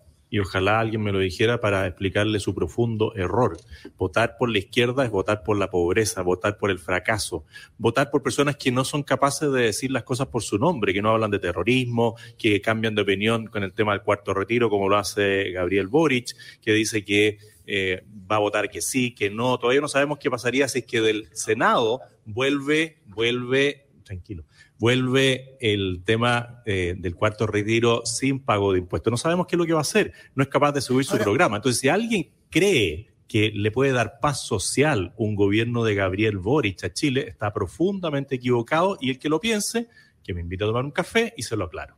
Pero más allá, más allá del café, porque puede que nadie se lo haya dicho directamente a usted, pero hay en su sector una imaginación electoral muy fuerte, una creatividad respecto a lo que se llama el voto útil. Y ese voto útil lo ha afectado a usted, ha afectado a Sebastián Sichel. Insisto, más allá de eso, ¿cómo seduce usted a ese votante para decirle que, porque compara, por ejemplo, cuál fue el nivel de movilización, el nivel de conflictividad en los gobiernos de la concertación versus los el nivel de conflictividad, el nivel de movilización en los gobiernos de Chile Vamos. Yo no busco seducir a nadie. Lo que busco es decir las cosas por su nombre Pero y que la, no tienen que gente, hacer eso, y que la José gente vote por convicción. Y todos aquellos que se preocupan tanto del país, yo le diría, ocúpese, vaya a ser apoderado de mesa, vaya a ver los programas y difunda las ideas que difunden la izquierda. Yo al menos no quiero más pobreza para Chile, no quiero más izquierda en el gobierno.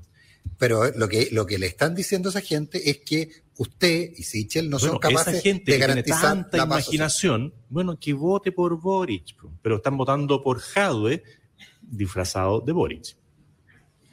Muy bien, muchas gracias. Es rara esa mezcla. Es raro, todo, todo en la izquierda es raro. No, lo mío, lo mío era estético, Oye, no, de- de- no- de- no era político. Debe, debe estar soñando conmigo, José Antonio, parece que Ah, no, no, no. Mira, le corresponde ahora tengo dulces sueños, nunca a la periodista pesadillas. Carolina Urrejola preguntar al candidato Eduardo Artés. Hola, Eduardo. Usted ha dicho que todo revolucionario es feminista, lo- pero lo cierto es que en las revoluciones de izquierda las mujeres nunca han logrado las condiciones de igualdad eh, o de rol igualitario con los hombres. De hecho, las feministas aprendieron que si no lideraban sus propios movimientos exclusivamente femeninos iban a seguir sentadas en la vereda de la historia. ¿Comparte el hecho de que el aporte de las mujeres fue invisibilizado en la izquierda revolucionaria, de que hay una deuda pendiente? Mira, eh, sin lugar a duda que hay deudas, ¿ya? pero sin embargo tu afirmación es falsa. Una cosa muy simple. ¿ya? La primera mujer que dio vuelta al espacio ¿no? fue una mujer, una mujer que fue la Unión Soviética.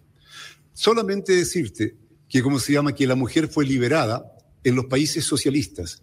Hoy día mira cómo está Afganistán con los talibanes, eh, aquí tenemos algunos talibanes sentados, bueno, eh, eh, sí, claro, oscurantista, súper religioso, ¿no? Es cierto que hubo varios símbolos por ejemplo, mira tú cómo, cómo era la mujeres. mujer en, Pero, en- Afganistán en tiempo cuando se trató de tener un país laico y con una cierta orientación socialista. Correcto. Ahora bien, lo- los, la izquierda hemos trabajado siempre por la igualdad absoluta, sin importar ni religión, ni género, ni ninguna condición. a propósito Así de de eso, no le voy a preguntar si es que ya incorporaron mujeres en la, dile- en la directiva de Ojo, la Unión ojo, en el Consejo Nacional la mayoría son mujeres. Sí, y te voy a decir más, dicho. dentro de nuestro partido tenemos dos movimientos mujeres, tres, que es Chile Feminista, está el Frente eh, de Mujeres por la Refundación de Chile Perfecto. y Anda Chile, liderado por eh, Roxana Miranda, que son fundamentalmente deudoras habitacionales. Perfecto. ¿ya? En los 70 años de Revolución Rusa solo hubo cuatro ministras, pero quisiera Pero preguntarle bueno, por... estás hablando, por favor, ¿en qué, en, en qué momento? ¿Cuáles eran las ideas dominantes Era esa simbólica época? entonces nomás ¿Ah? la participación de las mujeres. Pero vamos a su programa. Usted no, en su propuesta número 23 dice, emancipación de la mujer popular. Propone que el Estado apoye eh, los afanes de emancipa- emancipación de la mujer para lo que se elaborará un sistema de salas cunas integrado a los lugares de trabajo. ¿No cree que la sociedad y el Estado debe velar porque tanto hombres como mujeres compartan el cuidado de los hijos? ¿Hay emancipación posible si la carga del cuidado sigue siendo exclusivamente femenina? No, el problema es el siguiente. Una cosa es la cosa declarativa y otra la cosa real. Tú puedes llamar a la sociedad que compartamos hombres y mujeres, pero si no creas la base material real, ¿Sala cuna solo Ya, para no, mujeres una- con hijos o para hombres con hijos también? para hombres y mujeres. Ah, es porque un no dice hombres y mujeres. Sí, para No, hombres y, y- para En la medida número Muy bien, 23, no, solo para las gracias. mujeres. Bueno, bueno, bueno, agrégale, ahí tiene un lapicito. Podría Gracias. corregirlo usted, gracias. Bien, a Connie Stipicic le va a corresponder cerrar el ciclo del cuarto bloque de preguntas. Luego de esto tendremos un espacio de interpelación y de contrainterpelación o de réplica para luego tener un minuto y medio por cada uno de los candidatos, producto de un sorteo preestablecido donde podrán entregar. Muy bien, se están inscribiendo todos. Connie, adelante, le escucho. Usted le pregunta a Marco Enrique Minami. Marco, ¿cómo estás? Eh, ha sido defensor y, lo, y ha insistido en el punto acá del cuarto retiro, también de los anteriores, ¿verdad? ¿Cómo piensa, si fuera presidente, hacerse cargo de restituirle a las personas los fondos retirados y al mismo tiempo mejorar las pensiones? Son dos tareas, ¿verdad? Titánicas. La plata del fisco va a tener que ir a pagar un pilar, más pilar solidario y no va a alcanzar para cumplir con la promesa de mejorar las pensiones. Vamos a seguir pagando más pensiones miserables en vez de pagar mejores pensiones. ¿No se contrapone eso como objetivo de gobierno para cualquiera de ustedes? Buenos días, Connie. A ver, creo que son planos distintos. Una meta es que la pensión mínima sea igual al ingreso mínimo. Eso va a requerir un esfuerzo fiscal adicional, es cierto.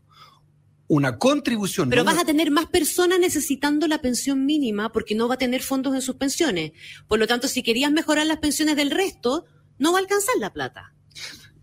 La meta, como le digo, de corto, más bien mediano plazo, es esa. Al lado de eso, usted va a tener que as- asumir, y se lo digo al país de frente, como presidente de Chile, vamos a tener que hacer un esfuerzo adicional. Fiscal, en Italia, usted sabrá, es el 16% del producto lo que invierten en pensiones. En China no alcanza el 4%. Con tasas de cotizaciones que deben llegar a más del 20. Y vamos a cambiar el lenguaje en nuestra propuesta, que en vez de cotizar, usted va a contribuir. El Estado va a tener que aportar más, los empleadores y los trabajadores, porque es parte de las mentiras y las falsedades del gobierno de José Antonio Cast y de Sichel, es que el sistema de FP además es barato. No, no, no, no. No solamente es falso, porque ya le ponemos con nuestros impuestos, usted sabrá, a las Fuerzas Armadas, Carabineros y al Pilar Básico Solidario. En segundo lugar, que esta es mi gran diferencia con el ánimo de este debate, que lo encuentro, insisto, un poquito de macho alfa y también a la senadora un poquito desde la Concagua hablando. Un detalle sobre los sueños de la gente en este debate previsional. Insisto, hay una constituyente que bastaría que redactara una frase, Connie, para que este debate entre usted y yo no tenga sentido. Una, como en Suiza y en España. Chile tendrá un sistema de seguridad social financiado con impuestos. Solo esa frase. Si los constituyentes ponen esa frase, todo este debate lo pueden Sin borrar de la página sin web. aportes individuales. Si, si los constituyentes, yo he hablado con 42 de ellos, han dicho que van a eliminar el Senado, han dicho que quieren terminar con la AFP. Pero sin ahorro personal, dice usted. Va a haber contribución, es que la palabra es que es un tema conceptual. La seguridad social no es un sistema de pensiones. Un sistema de pensiones no es un sistema de administradores falsas promesas como son las AFP. Es otra finalidad, otro objetivo. El objetivo será mejorar la pensión mínima y la finalidad de mi gobierno, nuestro gobierno, será un sistema de seguridad social si así lo desean los hombres y mujeres libres más importantes de Chile que no están en esta sala. Perdón que afecte el ego de los candidatos y candidatas están en la constituyente. 80% del país votó por una propuesta por la que tanto luché y es que el país redefina un nuevo Chile que termine con el viejo Chile. Muchas gracias. capítulos de este debate. Tenemos el último eh, parte de la corresponde a las eh, réplicas y también a las respuestas de aquello. Y luego el minuto y medio de cada uno de los candidatos tendrá libremente, que ha sido sorteado previamente también. Ha pedido su derecho la candidata Yarna Proboste. Muchas gracias. Eh, un comentario y una pregunta. Un comentario respecto de mm, los dichos de Marco Enrique, cuando dice, parece que aquí se fumaron un pito, así de...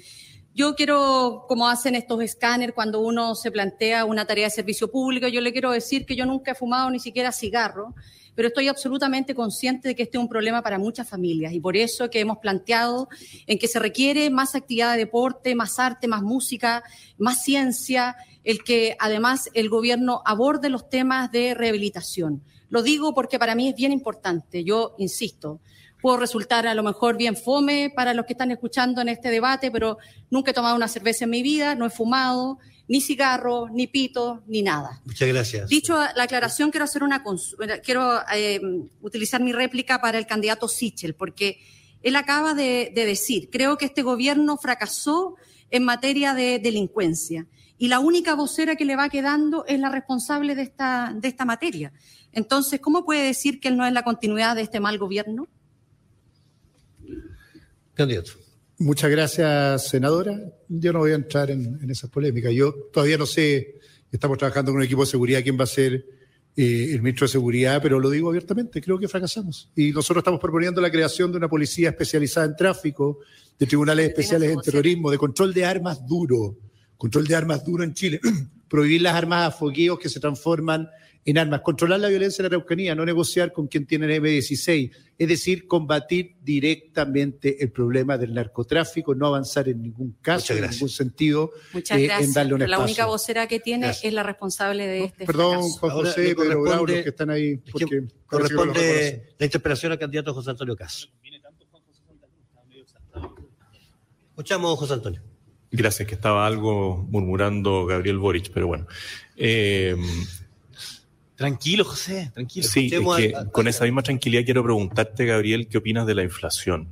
Porque en el primer debate que tuvimos, no me contestaste, usaste tu derecho a paso. Quizás hoy día nos pudieras explicar qué opinas de la inflación y cómo va a afectar el cuarto retiro a la gente más pobre que tú dices defender.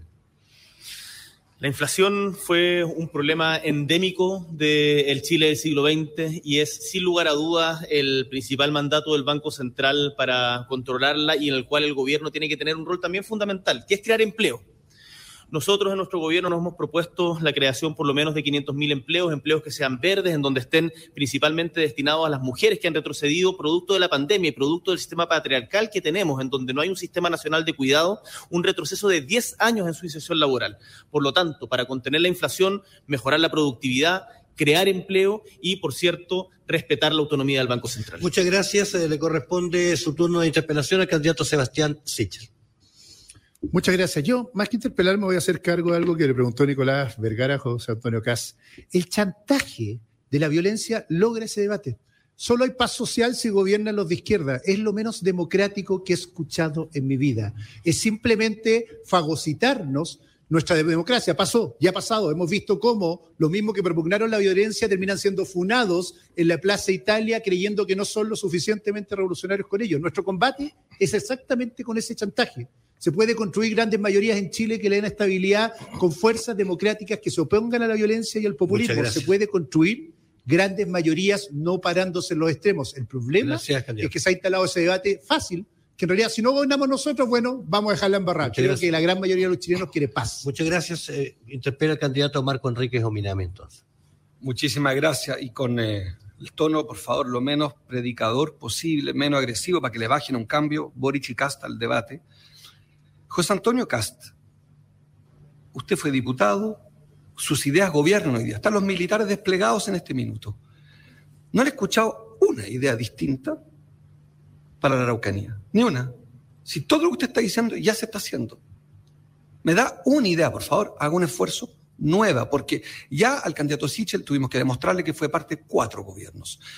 Necesité que era uno, llegamos rápidamente a la cuenta de cuatro, entre asesorías, licitaciones y cargos. Ya ha gobernado 16 años Sichel y usted fue parlamentario no sé cuánto, 20 años. Me da una idea nueva porque quiero volver al debate y no a los insultos en la que están enfrascados con Boric. Propuesta, por favor. Hacer cumplir la ley, desde la ley más sencilla hasta la ley más dura. Y siempre hablar con la verdad, siempre decir que hay terrorismo donde lo hay, no como usted, que dice que no hay terrorismo y que está cuidando las relaciones internacionales y las inversiones en Chile, porque si menciona terrorismo, Chile se cae a pedazos hay terrorismo, a diferencia de lo que dice usted. Y eso sería bueno aclarárselo a la ciudadanía, que usted nunca ha sido capaz de reconocer los crímenes horrendos que se han cometido y ni una reparación a las víctimas. Ahí hay otra propuesta, una ley de reparación a las víctimas. Muchas gracias, candidato. Le corresponde los 30 segundos de interpelación al, candidato, Gabriel Boric. Muchas gracias. Eh, Marco, a la ultraderecha negacionista que quiere terminar con el Instituto Nacional de los Derechos Humanos, que quiere generar estados de emergencia, que restringe las libertades a niveles nunca antes vistos en democracia, hay que enfrentarla con firmeza y por eso yo adopto este tono de firmeza frente a José Antonio Cas. Dicho esto, me gustaría preguntarle a Eduardo Artés una cuestión que, que, me parece relevante en ánimo, en ánimo constructivo. Hoy uno de los mayores problemas que tenemos en las poblaciones es el narcotráfico y no hay forma de vencerlo sin salud mental. Necesitamos mirar el tema de manera más integral. Hoy día tenemos 800.000 personas con problemas de consumo y solo 25.000 cupos de rehabilitación. Ahí nosotros tenemos propuestas de mejorar justamente el acceso a la salud mental. Quería preguntarte, eh, Eduardo, ¿qué opinas tú de esto? ¿Cómo fomentarías la salud mental que para nosotros es tan importante en también tu programa de gobierno? Bueno, lo primero que la salud mental, como toda la salud en general, es una cosa biopsicosocial. Si tú no resuelves problemas sociales, económicos, concretos, no puedes resolver el problema de la salud mental. Pero nosotros nos apoyaremos fundamentalmente en la organización eh, popular. Es decir, hay que fortalecer los centros culturales, hay que fortalecer lo que es las organizaciones territoriales, y las uniones comunales, etcétera. Y desde allí, con apoyo estatal, con eh, profesionales adecuados, atender realmente. Pero junto con ello, por cierto, una actitud de empoderamiento de la gente. Sin eso no hay nada que hacer. Muchas gracias, candidato. Y usted mismo se queda con el micrófono que le corresponde ah, 30 segundos de interpelación. Bueno, yo quisiera solamente señalar que es un chiste verdaderamente escuchar a, a, los candidatos del neoliberalismo, porque de verdad, con acentos más, acentos menos, todos los candidatos que aquí me acompañan, algunos pertenecientes a la vieja derecha y otros a esa derecha de centro que no sabemos bien, ¿no? Hablan, ¿no es cierto?, sobre la izquierda. ¿ya? Como que la izquierda eh, entregaría, eh, ¿cómo se llama?, cesantía, eh, delincuencia, caos, y el caos que estamos viviendo hoy día es el desarrollo ulterior del sistema neoliberal, señor Carl, señor Sichel. Tiempo. Fundamentalmente se lo digo a ellos, ustedes son responsables. Tiempo. Han sido interpelados, los dos tienen derecho a 15 segundos cada uno de los 30 que tienen. Eh, gracias, eh, profesor. Eh, yo creo que el mundo que usted propugna no solo ya se acabó después del muro de Berlín, sino que además costó demasiadas vidas en la historia como para seguir defendiéndolo. José Antonio. Gil, el único negacionista que yo he visto es Gabriel Boric, que niega la ciencia económica, niega el terrorismo, niega la pobreza y niega el fracaso de la izquierda a nivel mundial. Gracias. Muy bien, ah, pues llegamos a la parte final. No me contestó, igual que el delante. Eh, sí, Estoy pensando si el tampoco me contestó.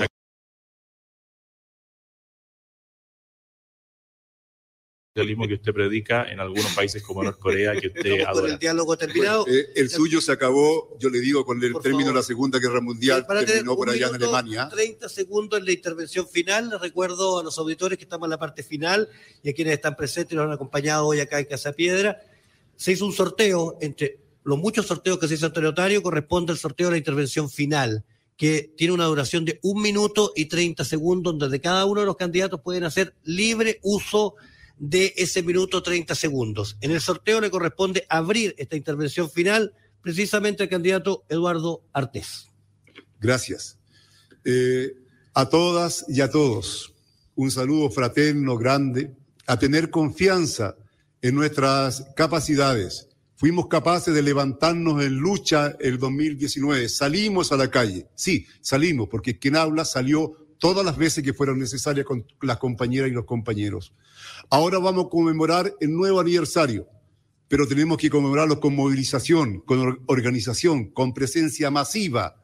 Es la única manera que el sistema entienda. Tenemos que colocar nuestra demanda popular en el centro de todo. Tenemos que caminar tras las banderas de Recabarren, Salvador Allende y Miguel Enrique. La izquierda existe, tiene propuesta. Los trabajadores y el pueblo no tenemos ninguna posibilidad si no tenemos una izquierda fuerte, con ideas claras. Nuestro programa es de refundación de Chile, patria nueva, popular, perspectiva socialista. Pero para eso partimos con un programa inmediato de emergencia nacional. El país, estimadas y estimadas compañeros, se cae a pedazos. El neoliberalismo ha fracasado en toda la regla. Venceremos. Muchas gracias. Ahora le corresponde el minuto y 30 segundos al candidato José Antonio Cas. Agradecerle a todas las personas que nos han apoyado a lo largo de todo Chile, agradecerle a mi familia, agradecerle a Dios por esta oportunidad de poder representar a tantas personas, decirles que no vendrán tiempos fáciles, van a ser tiempos difíciles. Chile viene saliendo de una pandemia, viene saliendo o enfrentando aún una crisis económica y esto va a requerir mucho sacrificio, esfuerzo y trabajo. Tenemos por delante la elección quizás más importante de los últimos tiempos. Un proyecto político que nos lleva al subdesarrollo, un proyecto político que hace falsas promesas y otro proyecto político que es el que representamos, que le quiere hablar de frente con la verdad, que los quiere llevar al camino del desarrollo, a ese camino de progreso y de paz que Chile tanto necesita. Vamos a devolverle a Chile la verdadera dignidad que se merece. Muchas gracias. Candidato José Antonio Casa, le corresponde, muchas gracias, le corresponde a la senadora Yana Proboste. Muchas gracias. Queridas auditoras y auditores, Quiero partir saludando a las mujeres rurales en su día, reconocer el trabajo que ellas realizan para la agricultura familiar campesina, para la seguridad alimentaria, para la erradicación de la pobreza. Sé perfectamente que hemos vivido años complejos y que muchos de quienes nos están escuchando en esta jornada se preguntan, ¿de qué sirven? ¿De qué sirven las palabras, las promesas? A ratos estas peleas de los candidatos si las cosas después siguen igual. Este periodo presidencial es lejos lo peor que hemos tenido desde la recuperación de la democracia. Y la pandemia ha empeorado dramáticamente las cosas.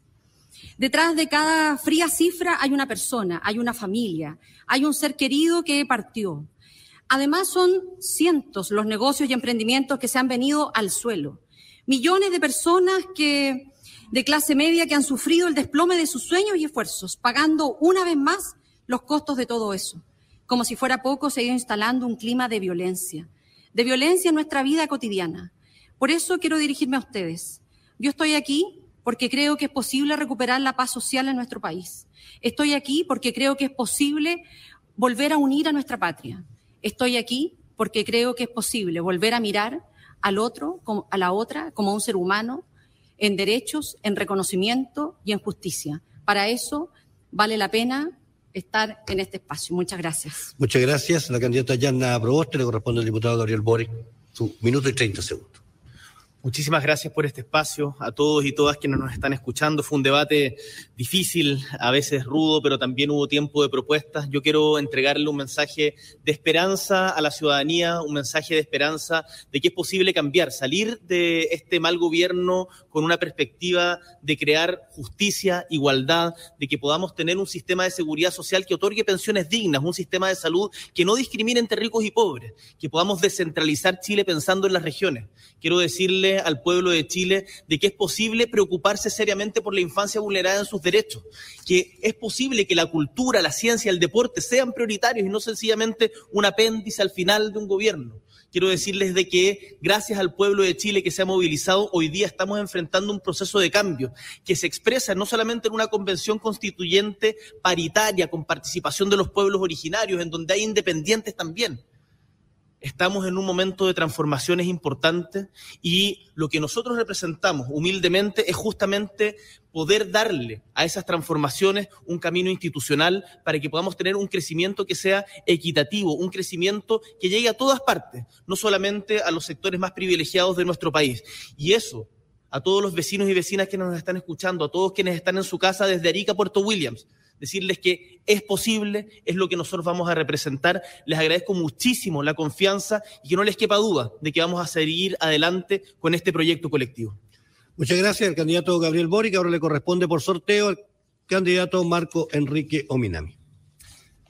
Lo que viene es grande en materia de paz social, en materia de orden en nuestras plazas, en nuestras calles, en materia de pensiones. Subir las pensiones será una tarea difícil.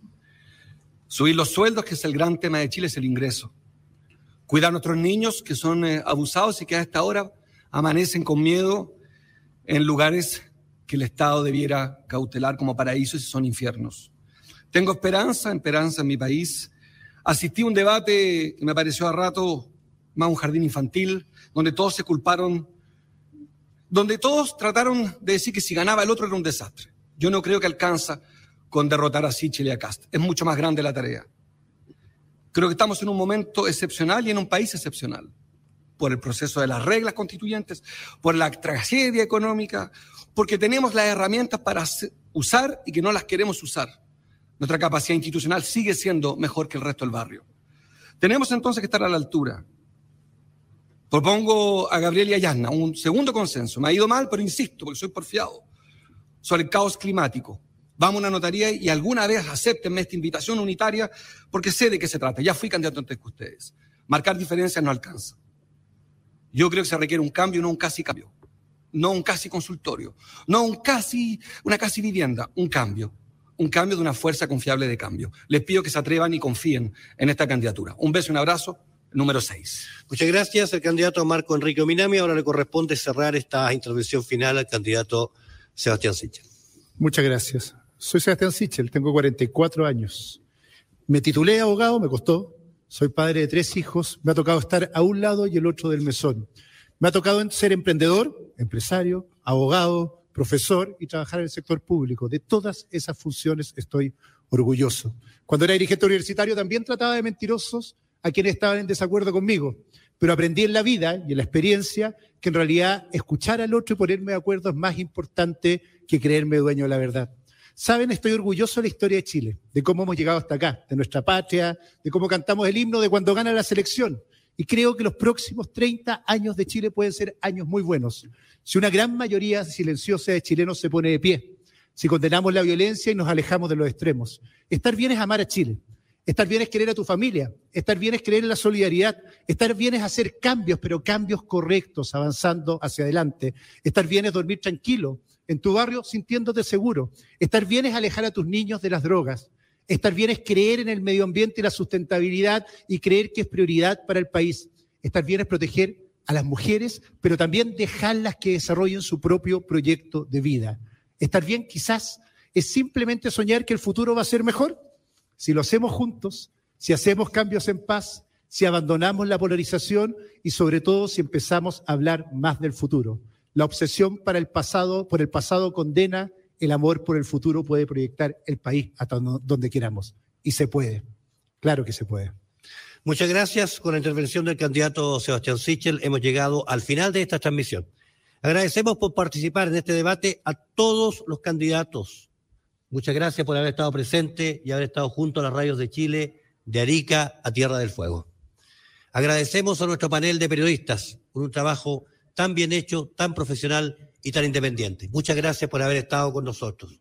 También agradecemos a las más de mil radioemisoras que a lo largo y ancho del territorio nacional estuvieron transmitiendo este debate. En cada rincón de Chile existe una radio Archi. Pronto vamos a iniciar la transmisión del punto de prensa, la cual puede seguir por las radios que así lo desean. Las demás emisoras pueden también seguir con sus transmisiones en forma habitual. Muchas gracias por haber estado en esta red Archi. Archi es un compromiso con Chile.